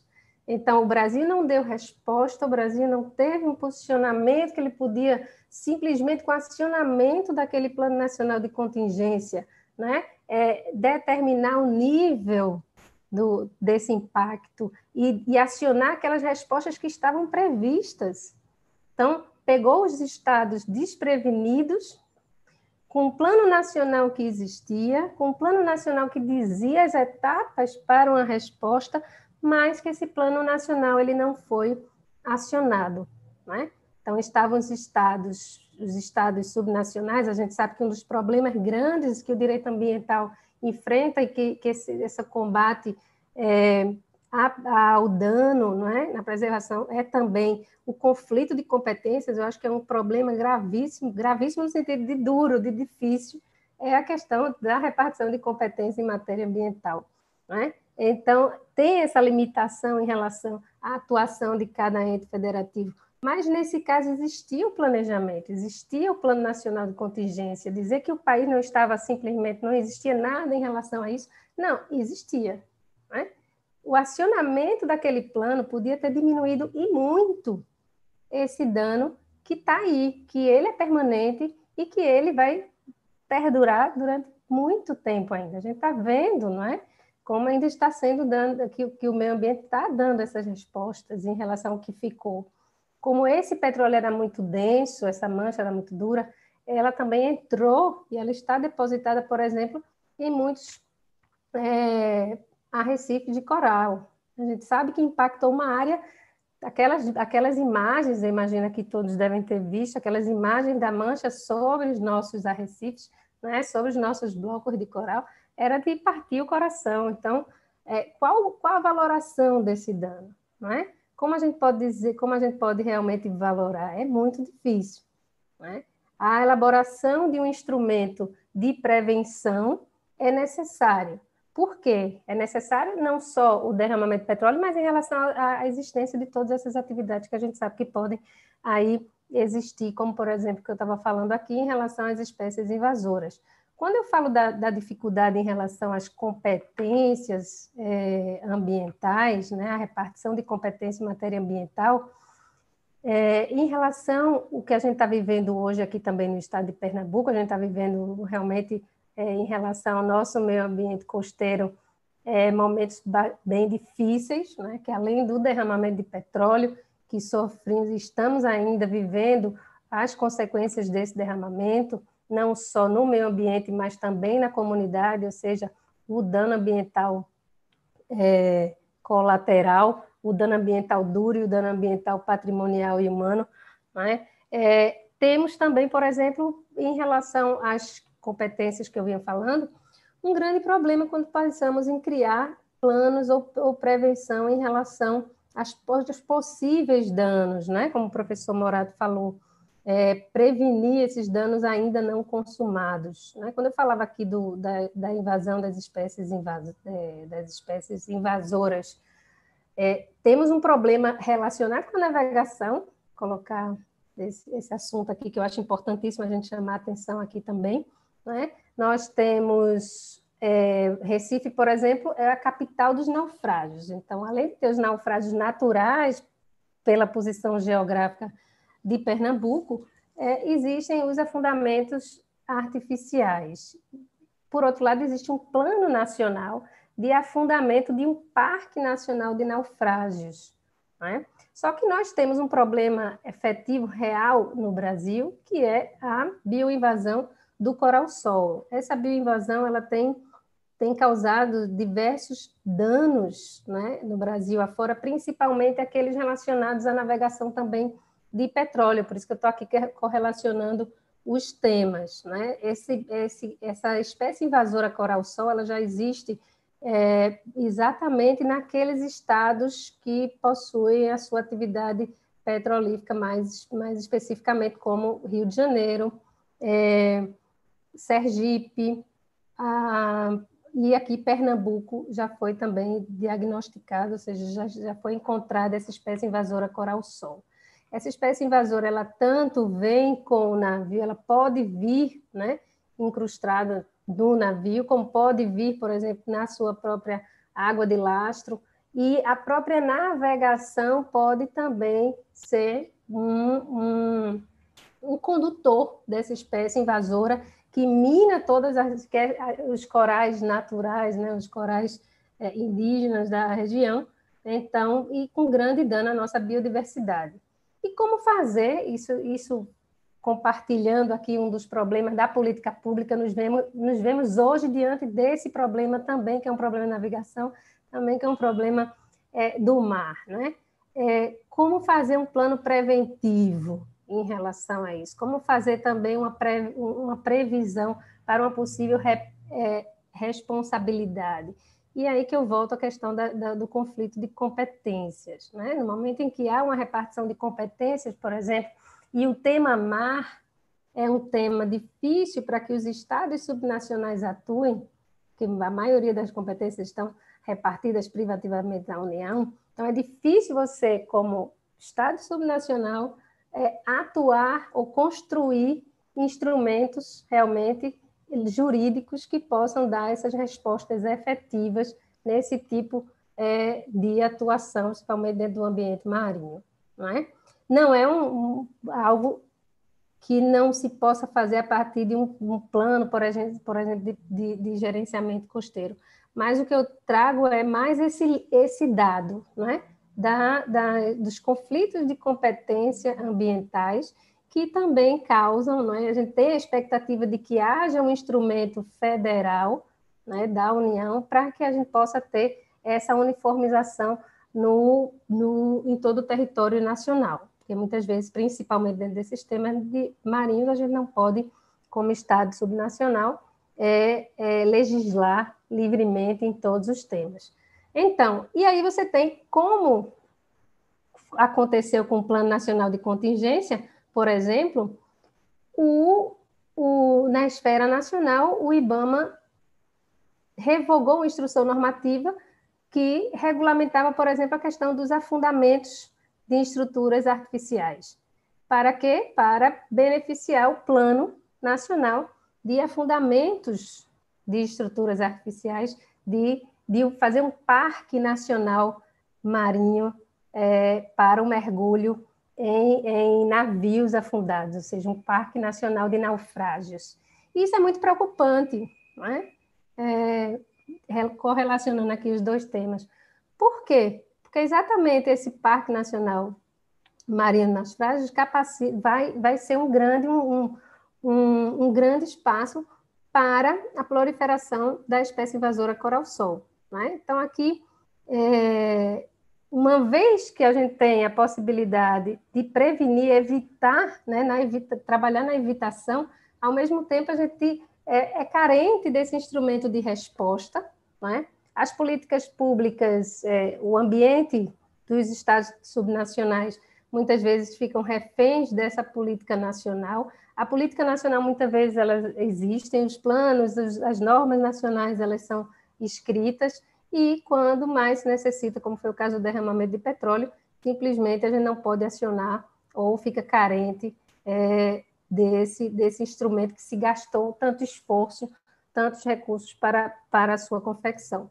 Então, aqui eu sei que foi um pouco brainstorm aqui da, é, de tantas falas importantes e, e que tanto acrescentaram aqui ao tema, mas talvez agora fazer, vamos ter perguntas e, e, e reconectar todas as, a, as interferências. Enfim, como o tempo também é curto, eu acho que eu já me alonguei demais, então eu queria agradecer é, mais uma vez o convite e aqui estamos à disposição para ver se conseguimos ainda fazer algum debatezinho entre todos. Obrigada. Hum. Muito obrigada, Virgínia. É, foi bastante complementar e o exemplo específico do caso das manchas é, de petróleo no Nordeste e no Sudeste, né, no litoral brasileiro, foi muito pertinente para fazer essa conexão entre todas as, as intervenções e as políticas públicas. Eu já passo rapidamente a palavra à professora Inês Lopes, que é professora da Faculdade de Direito da Universidade de Brasília, trabalha conosco no grupo é, sob a perspectiva do direito internacional privado e aspectos do direito internacional é, relacionados ao tema. A professora é, Inês vai fazer só, vai, vai iniciar a fase de perguntas, né? Um breve comentário é, e, e, e talvez lançar uma pergunta para o grupo e logo em seguida eu já vou apresentar as duas perguntas aqui mais votadas pelo slide para serem respondidas por todos. Então, passo a palavra à professora Inês. Uh, muitíssimo obrigada, professora Karina. Bom dia a todos e todas. É, cumprimento a todos os professores que me antecederam, o professor Morado Leite, ao Vinícius, a Yara, a, a, a professora Daniele, é, que substituiu a professora Patrícia Iglesias, a professora Virginia Leal, e, e o que eu gostaria, e, e, e, claro que na minha colocação, parabenizar o trabalho da Larissa e agradecer essa oportunidade de poder contribuir com essa iniciativa e o trabalho é, da dissertação de mestrado da Larissa, que, como foi pontuado pelos professores anteriores, é de altíssimo nível, traz discussões, né, não como ponto de é, chegada, mas como ponto de partida para buscar soluções ao problema da responsabilidade civil ambiental causada por é, é, por navios e, e, causando os danos marinhos.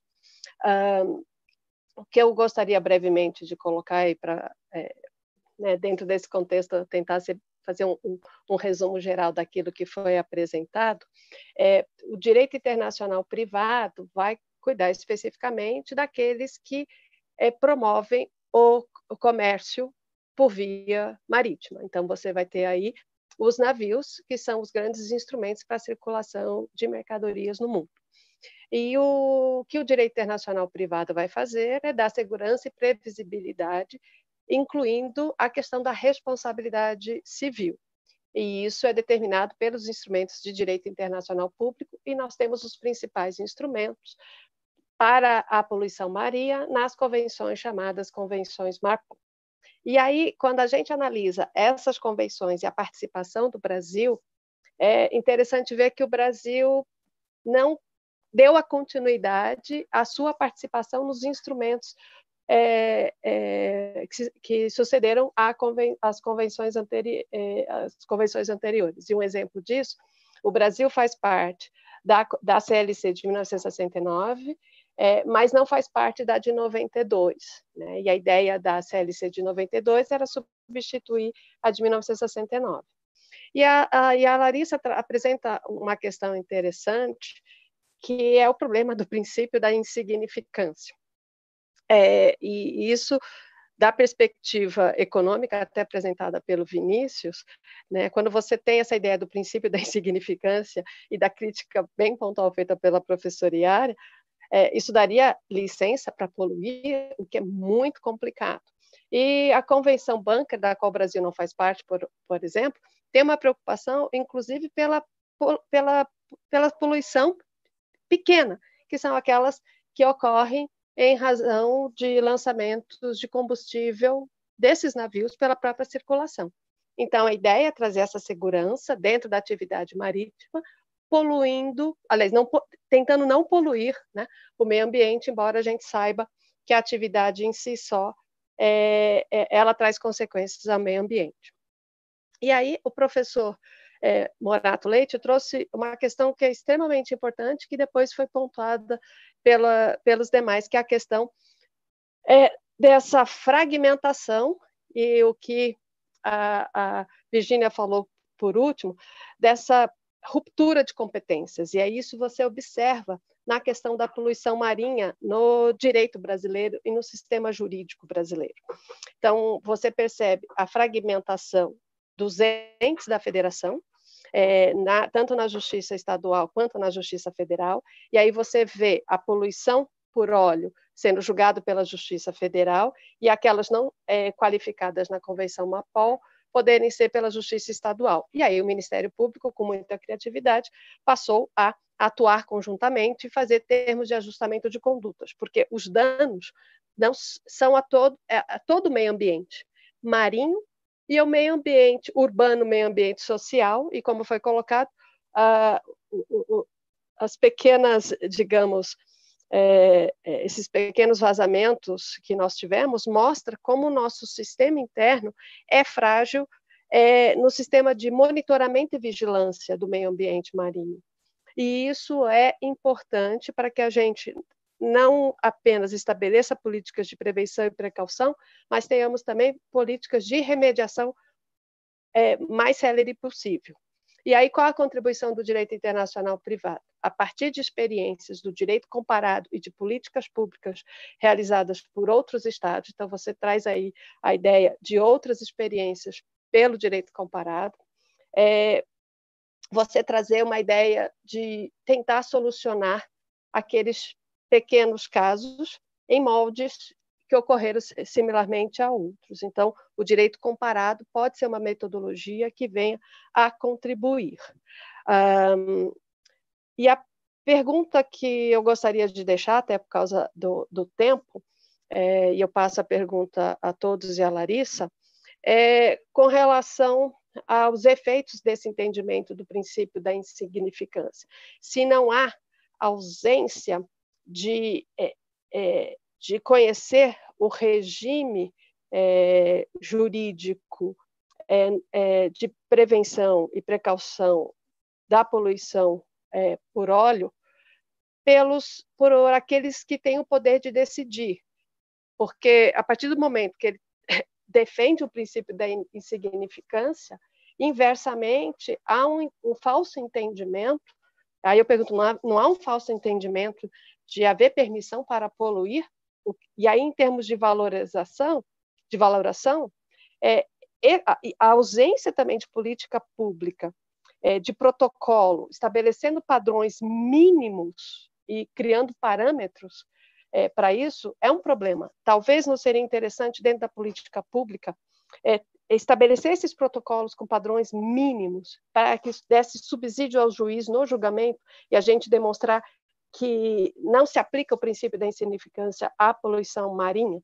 É isso. Eu sei que há muitas questões que eu gostaria de fazer, mas considerando o tempo e, claro, ouvir os demais colegas, eu passo a palavra à professora Karina, a qual agradeço mais uma vez a participação, e essas são as minhas breves considerações, e resumindo as duas perguntas.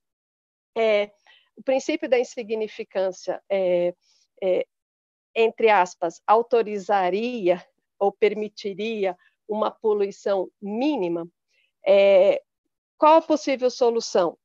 A, ideia apresentada pelo, é, aliás, a crítica feita pelo Vinícius, da ausência desse protocolo, e a criação desse protocolo por meio de políticas públicas, com união, estados e municípios, e a sociedade civil como pessoas interessadas, não seria uma forma de criar certos parâmetros para limitar a, a, essa liberalidade de o juiz estabelecer um princípio que, no meu modesto entendimento, não se aplicaria a danos ambientais marinhos? Obrigada. Muito obrigada, professora Inês. Então, professora Inês é, fez tanto uma contribuição é, é, diretamente conectada ao problema que estamos debatendo, e além disso, deixou questões à mesa, além da questão proposta pela professora Inês, a as duas questões mais votadas lá no slide, o aplicativo de perguntas, foram as seguintes. A pergunta do Ricardo Menghini, é, ele pergunta diretamente à professora Iara como a academia pode auxiliar os tomadores de decisão para melhorar as estratégias de prevenção de danos ambientais em regiões costeiras. E a pergunta da Ana Caroline, em que medida caberia a responsabilização civil do Estado nos casos de derramamento de óleo no mar, ou de petróleo no mar. É, essas são as duas questões que eu deixo à, à mesa. É, eu, como nós já estamos bem adiantados na hora, é, eu vou, vou, mais ou menos limitar é, e pedir que cada um responda ali em um minuto no máximo, para que todos possam fazer uma última contribuição aqui, tanto de respostas as perguntas como uma conclusão ao webinar, então nós já estamos nos nossos 10 minutos finais. Então, passo a palavra, talvez, primeiro à professora é, Yara, que recebeu uma pergunta diretamente a ela, depois o professor José Morato Leite também vai, acho que vai responder a, a, a pergunta sobre a responsabilidade, depois deixo aí um minutinho para que todos façam uma observação final. Professora Yara. Muito bem.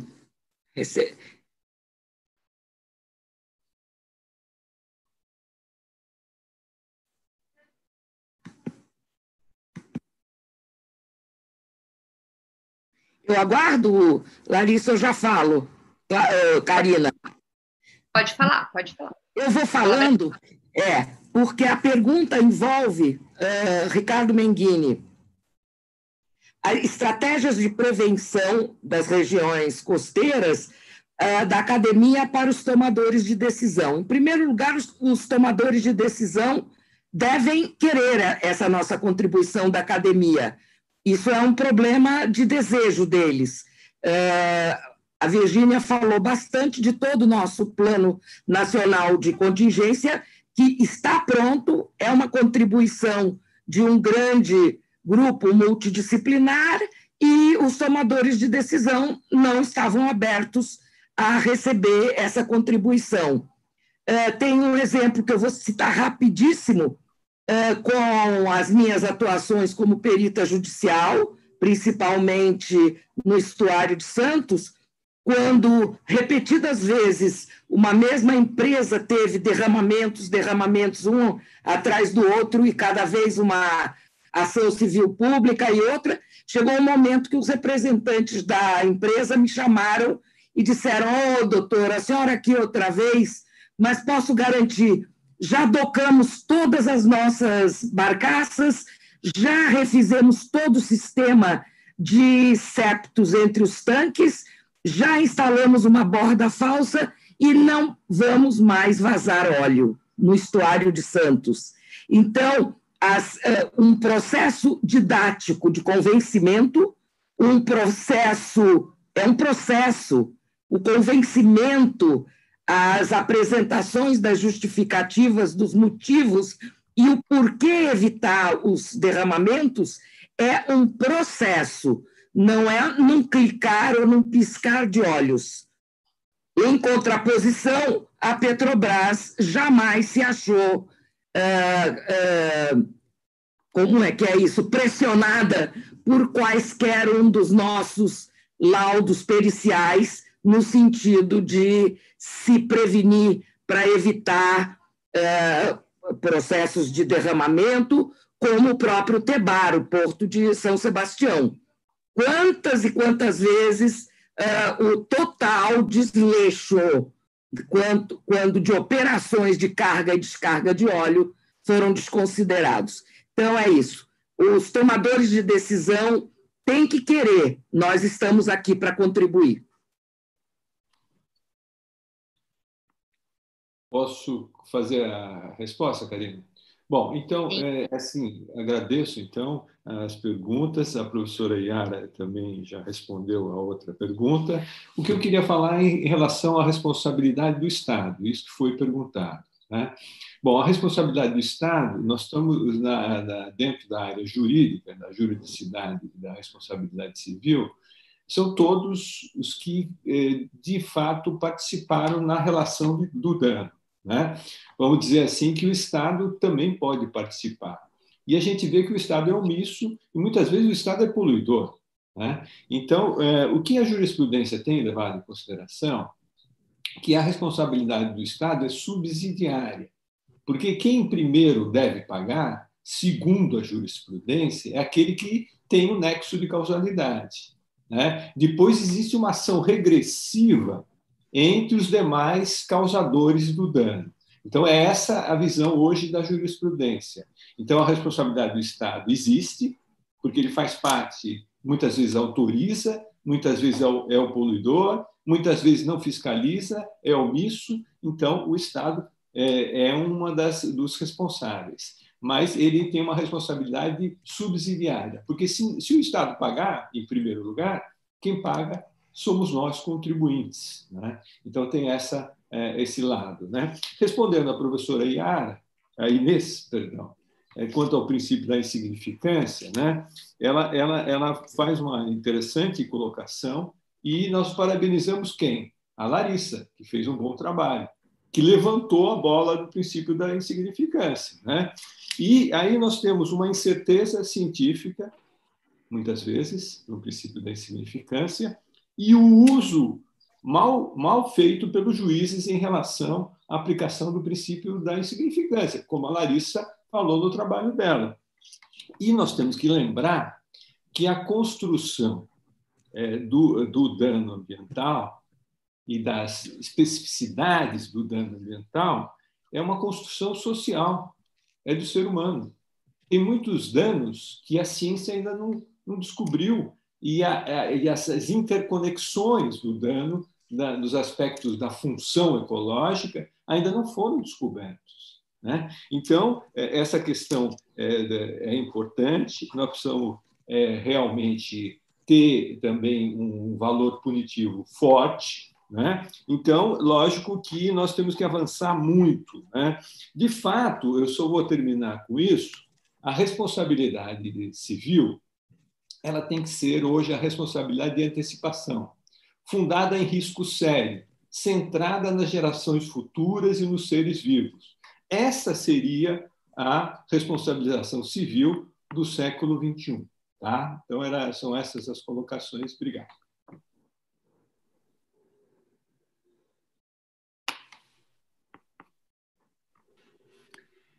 Muito obrigada, professor Morato Leite. Bom, sintam-se à vontade, a todos da mesa. Larissa, se quiser fazer um, um comentário final, um minuto aí para cada. Obrigada, professora. É, na verdade, eu queria só concluir respondendo a professora Inês. Eu acho que é uma pergunta, mas já, já respondo concordando com ela, concordando com o professor é, Morato Leite. Eu acho que a insignificância ela vem para um desconhecimento do, do jogador de que ele poderia talvez se socorrer é, de mecanismos que estão nas políticas públicas, ou seja, de parâmetros que estão fora do judiciário ou fora do direito para poder estabelecer. E uma concordância mesmo uma, é, entre o que seria o, o, mínimo tolerável, obviamente que o ambiente ele consegue é, absorver uma quantidade tolerável, quem tem que decidir isso é o cientista, não é o jurista, e também é, não confundir isso com, com pequenas poluições que são aceitáveis do ponto de vista jurídico, ou não são, né, mas o juiz ele acaba aceitando como aceitável juridicamente, não se confundindo com aceitável do ponto de vista científico. E aí eu acho que vem toda é, um problema que não, talvez não seja apenas do, dos danos é, ambientais marinhos, mas um, um, um, problema que talvez seja até geral do, dos danos ambientais. E aí é, é, realmente tentar fazer essa interface, tentar fazer com que o jogador entenda que ele precisa ir até outras ciências, precisa se socorrer de políticas públicas para responder, às vezes, questões que são levadas a eles. É, espero que, que comece uma, uma certa mudança, que as críticas que a gente faça consiga atingir aqueles que efetivamente têm um papel de julgar e que isso traga mais benefícios para a proteção ambiental e para o direito ambiental como um todo. E, por fim, mesmo, agradecer a participação, foi extremamente benéfico e foi muito, muito, muito bom ter aqui todos vocês e as contribuições que eu, que eu tive ao meu trabalho. Obrigada. E obrigada, professora Karina, de novo. Karina, só para finalizar, eu acho, da, da minha parte, uh, comentando um pouco o que a professora Inês falou, uh, primeiro eu gostaria de agradecer pela, pelo convite para participação no, no seminário, foi muito, muito interessante, muito produtivo. E eu concordo com o que a professora Inês falou, no sentido de que eu acho que a gente deve ter to tomar um certo cuidado quando a gente estabelece protocolos para que a gente não esteja criando incentivos, né? Os, os agentes respondem a incentivos para poluir, né? Daqui a pouco uma métrica adotada não vire uma permissão para poluir, mas que de fato ela seja tem um incentivo, ela tem uma atuação no sentido de reprimir a poluição, né? Mas aí eu acho que passa por uma discussão do que, que a gente entende em termos sociais do que, que é a poluição, em termos biológicos e etc. Né? Que é, e aí é aí que eu, que eu friso de novo a necessidade da interação entre as áreas, né? Para determinar o que, que a gente, enquanto sociedade, está disposto a aceitar ou não, né? Obrigado, viu, Karina? Bom, com relação à primeira pergunta, se vocês me permitem, também queria acrescentar é, essa questão, né, como auxiliar, a academia pode auxiliar os tomadores de decisão para melhorar as estratégias. Eu acho que quanto mais conhecimento acadêmico nós tivermos é, sobre as consequências do derramamento do petróleo sobre o ambiente, uh, melhor, é, mais bem preparados nós estaremos, tanto para aperfeiçoar os planos de prevenção, uh, quanto para dar uma resposta adequada às emergências. A gente está sempre aprendendo. Então, por exemplo, as evoluções tecnológicas que o argumental pode exigir, né? Um, um, um, exemplo nesse caso foi lá atrás, na década de 90, a exigência de casco duplo nos navios. Então, conhecimento sobre esses acidentes faz com que possam ser exigidas melhorias tecnológicas para reduzir a possibilidade de risco ambiental. Da mesma forma, também para a gente ter uma resposta mais adequada. É, quanto mais nós soubermos os efeitos dos óleos nos organismos, técnicas de limpeza para os ambientes costeiros, os aspectos é, toxicológicos do material, melhora a nossa resposta e melhora também o que pode ser exigido previamente é, dos nossos empreendedores. Então, é fundamental esse trabalho acadêmico, quanto mais conhecimento nós tivermos, melhor a ação dos órgãos eh, administrativos, dos órgãos estaduais e federais para a questão do derramamento de petróleo no mar. Mais uma vez eu agradeço a todos e a professora Karina. Bom, no, nas palavrinhas finais, já agradecendo convite e, e, essa oportunidade especial de estar essa manhã.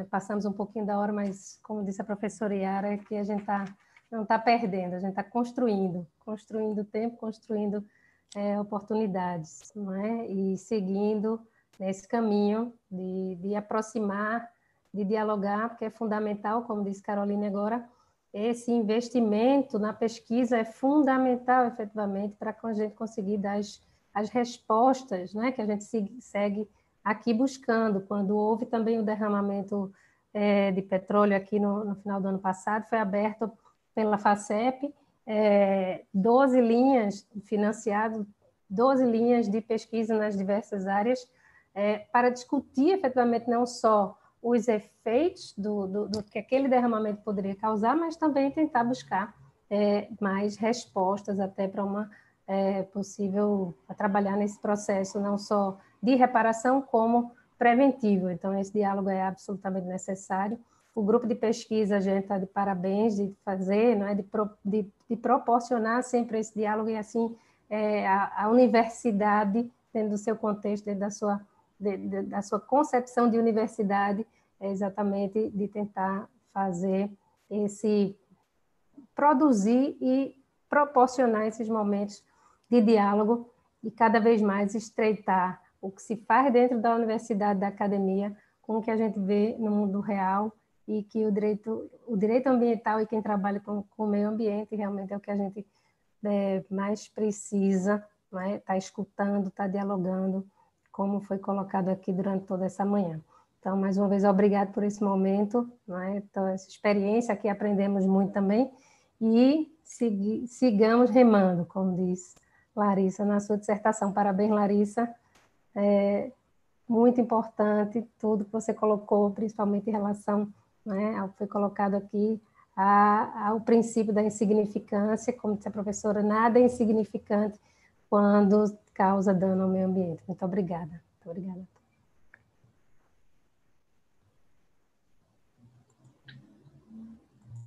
Bom, muito obrigada a todos e a todas. É, acho que passamos um pouco do tempo, mas como todos disseram, investimos no tempo, investimos na construção dessas pontes.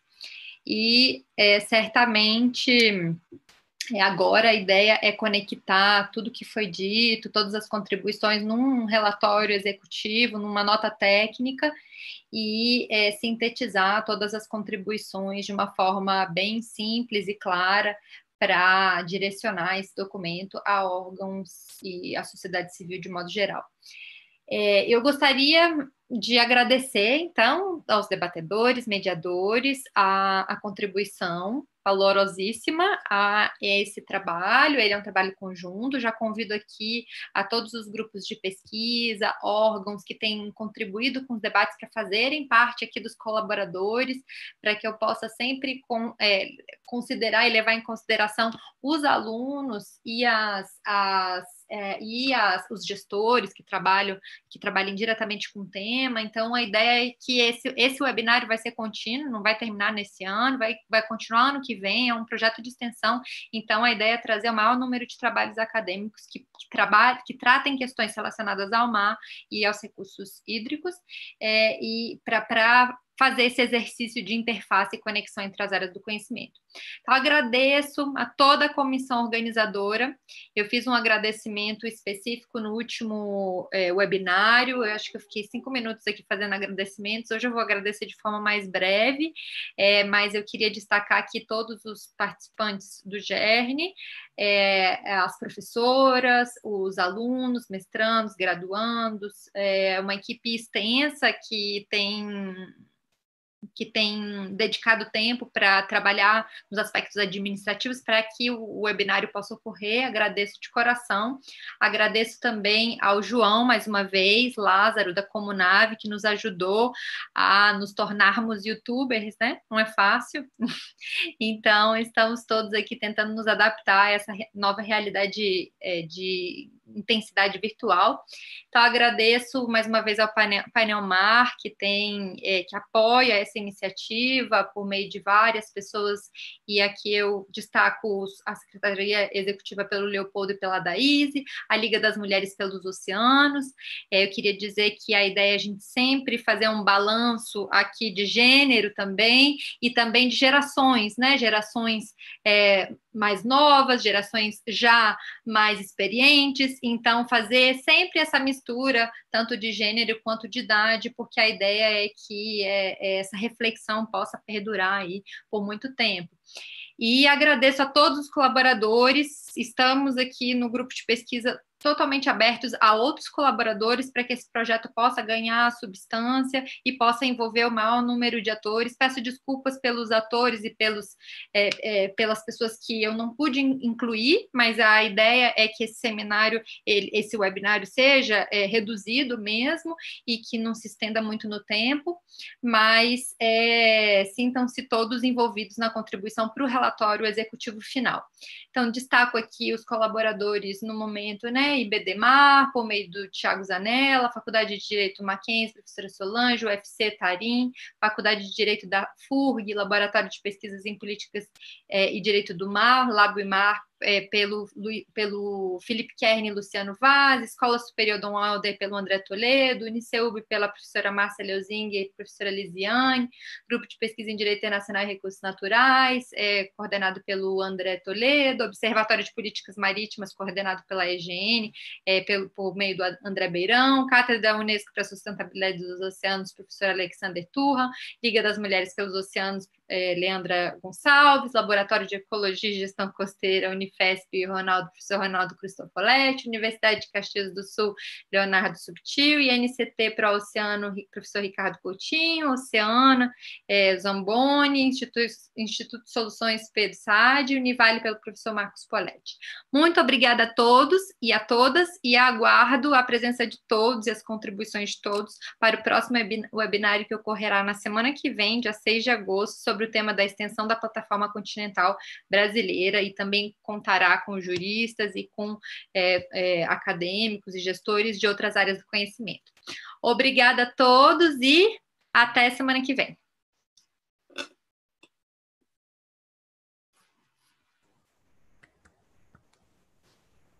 Hum.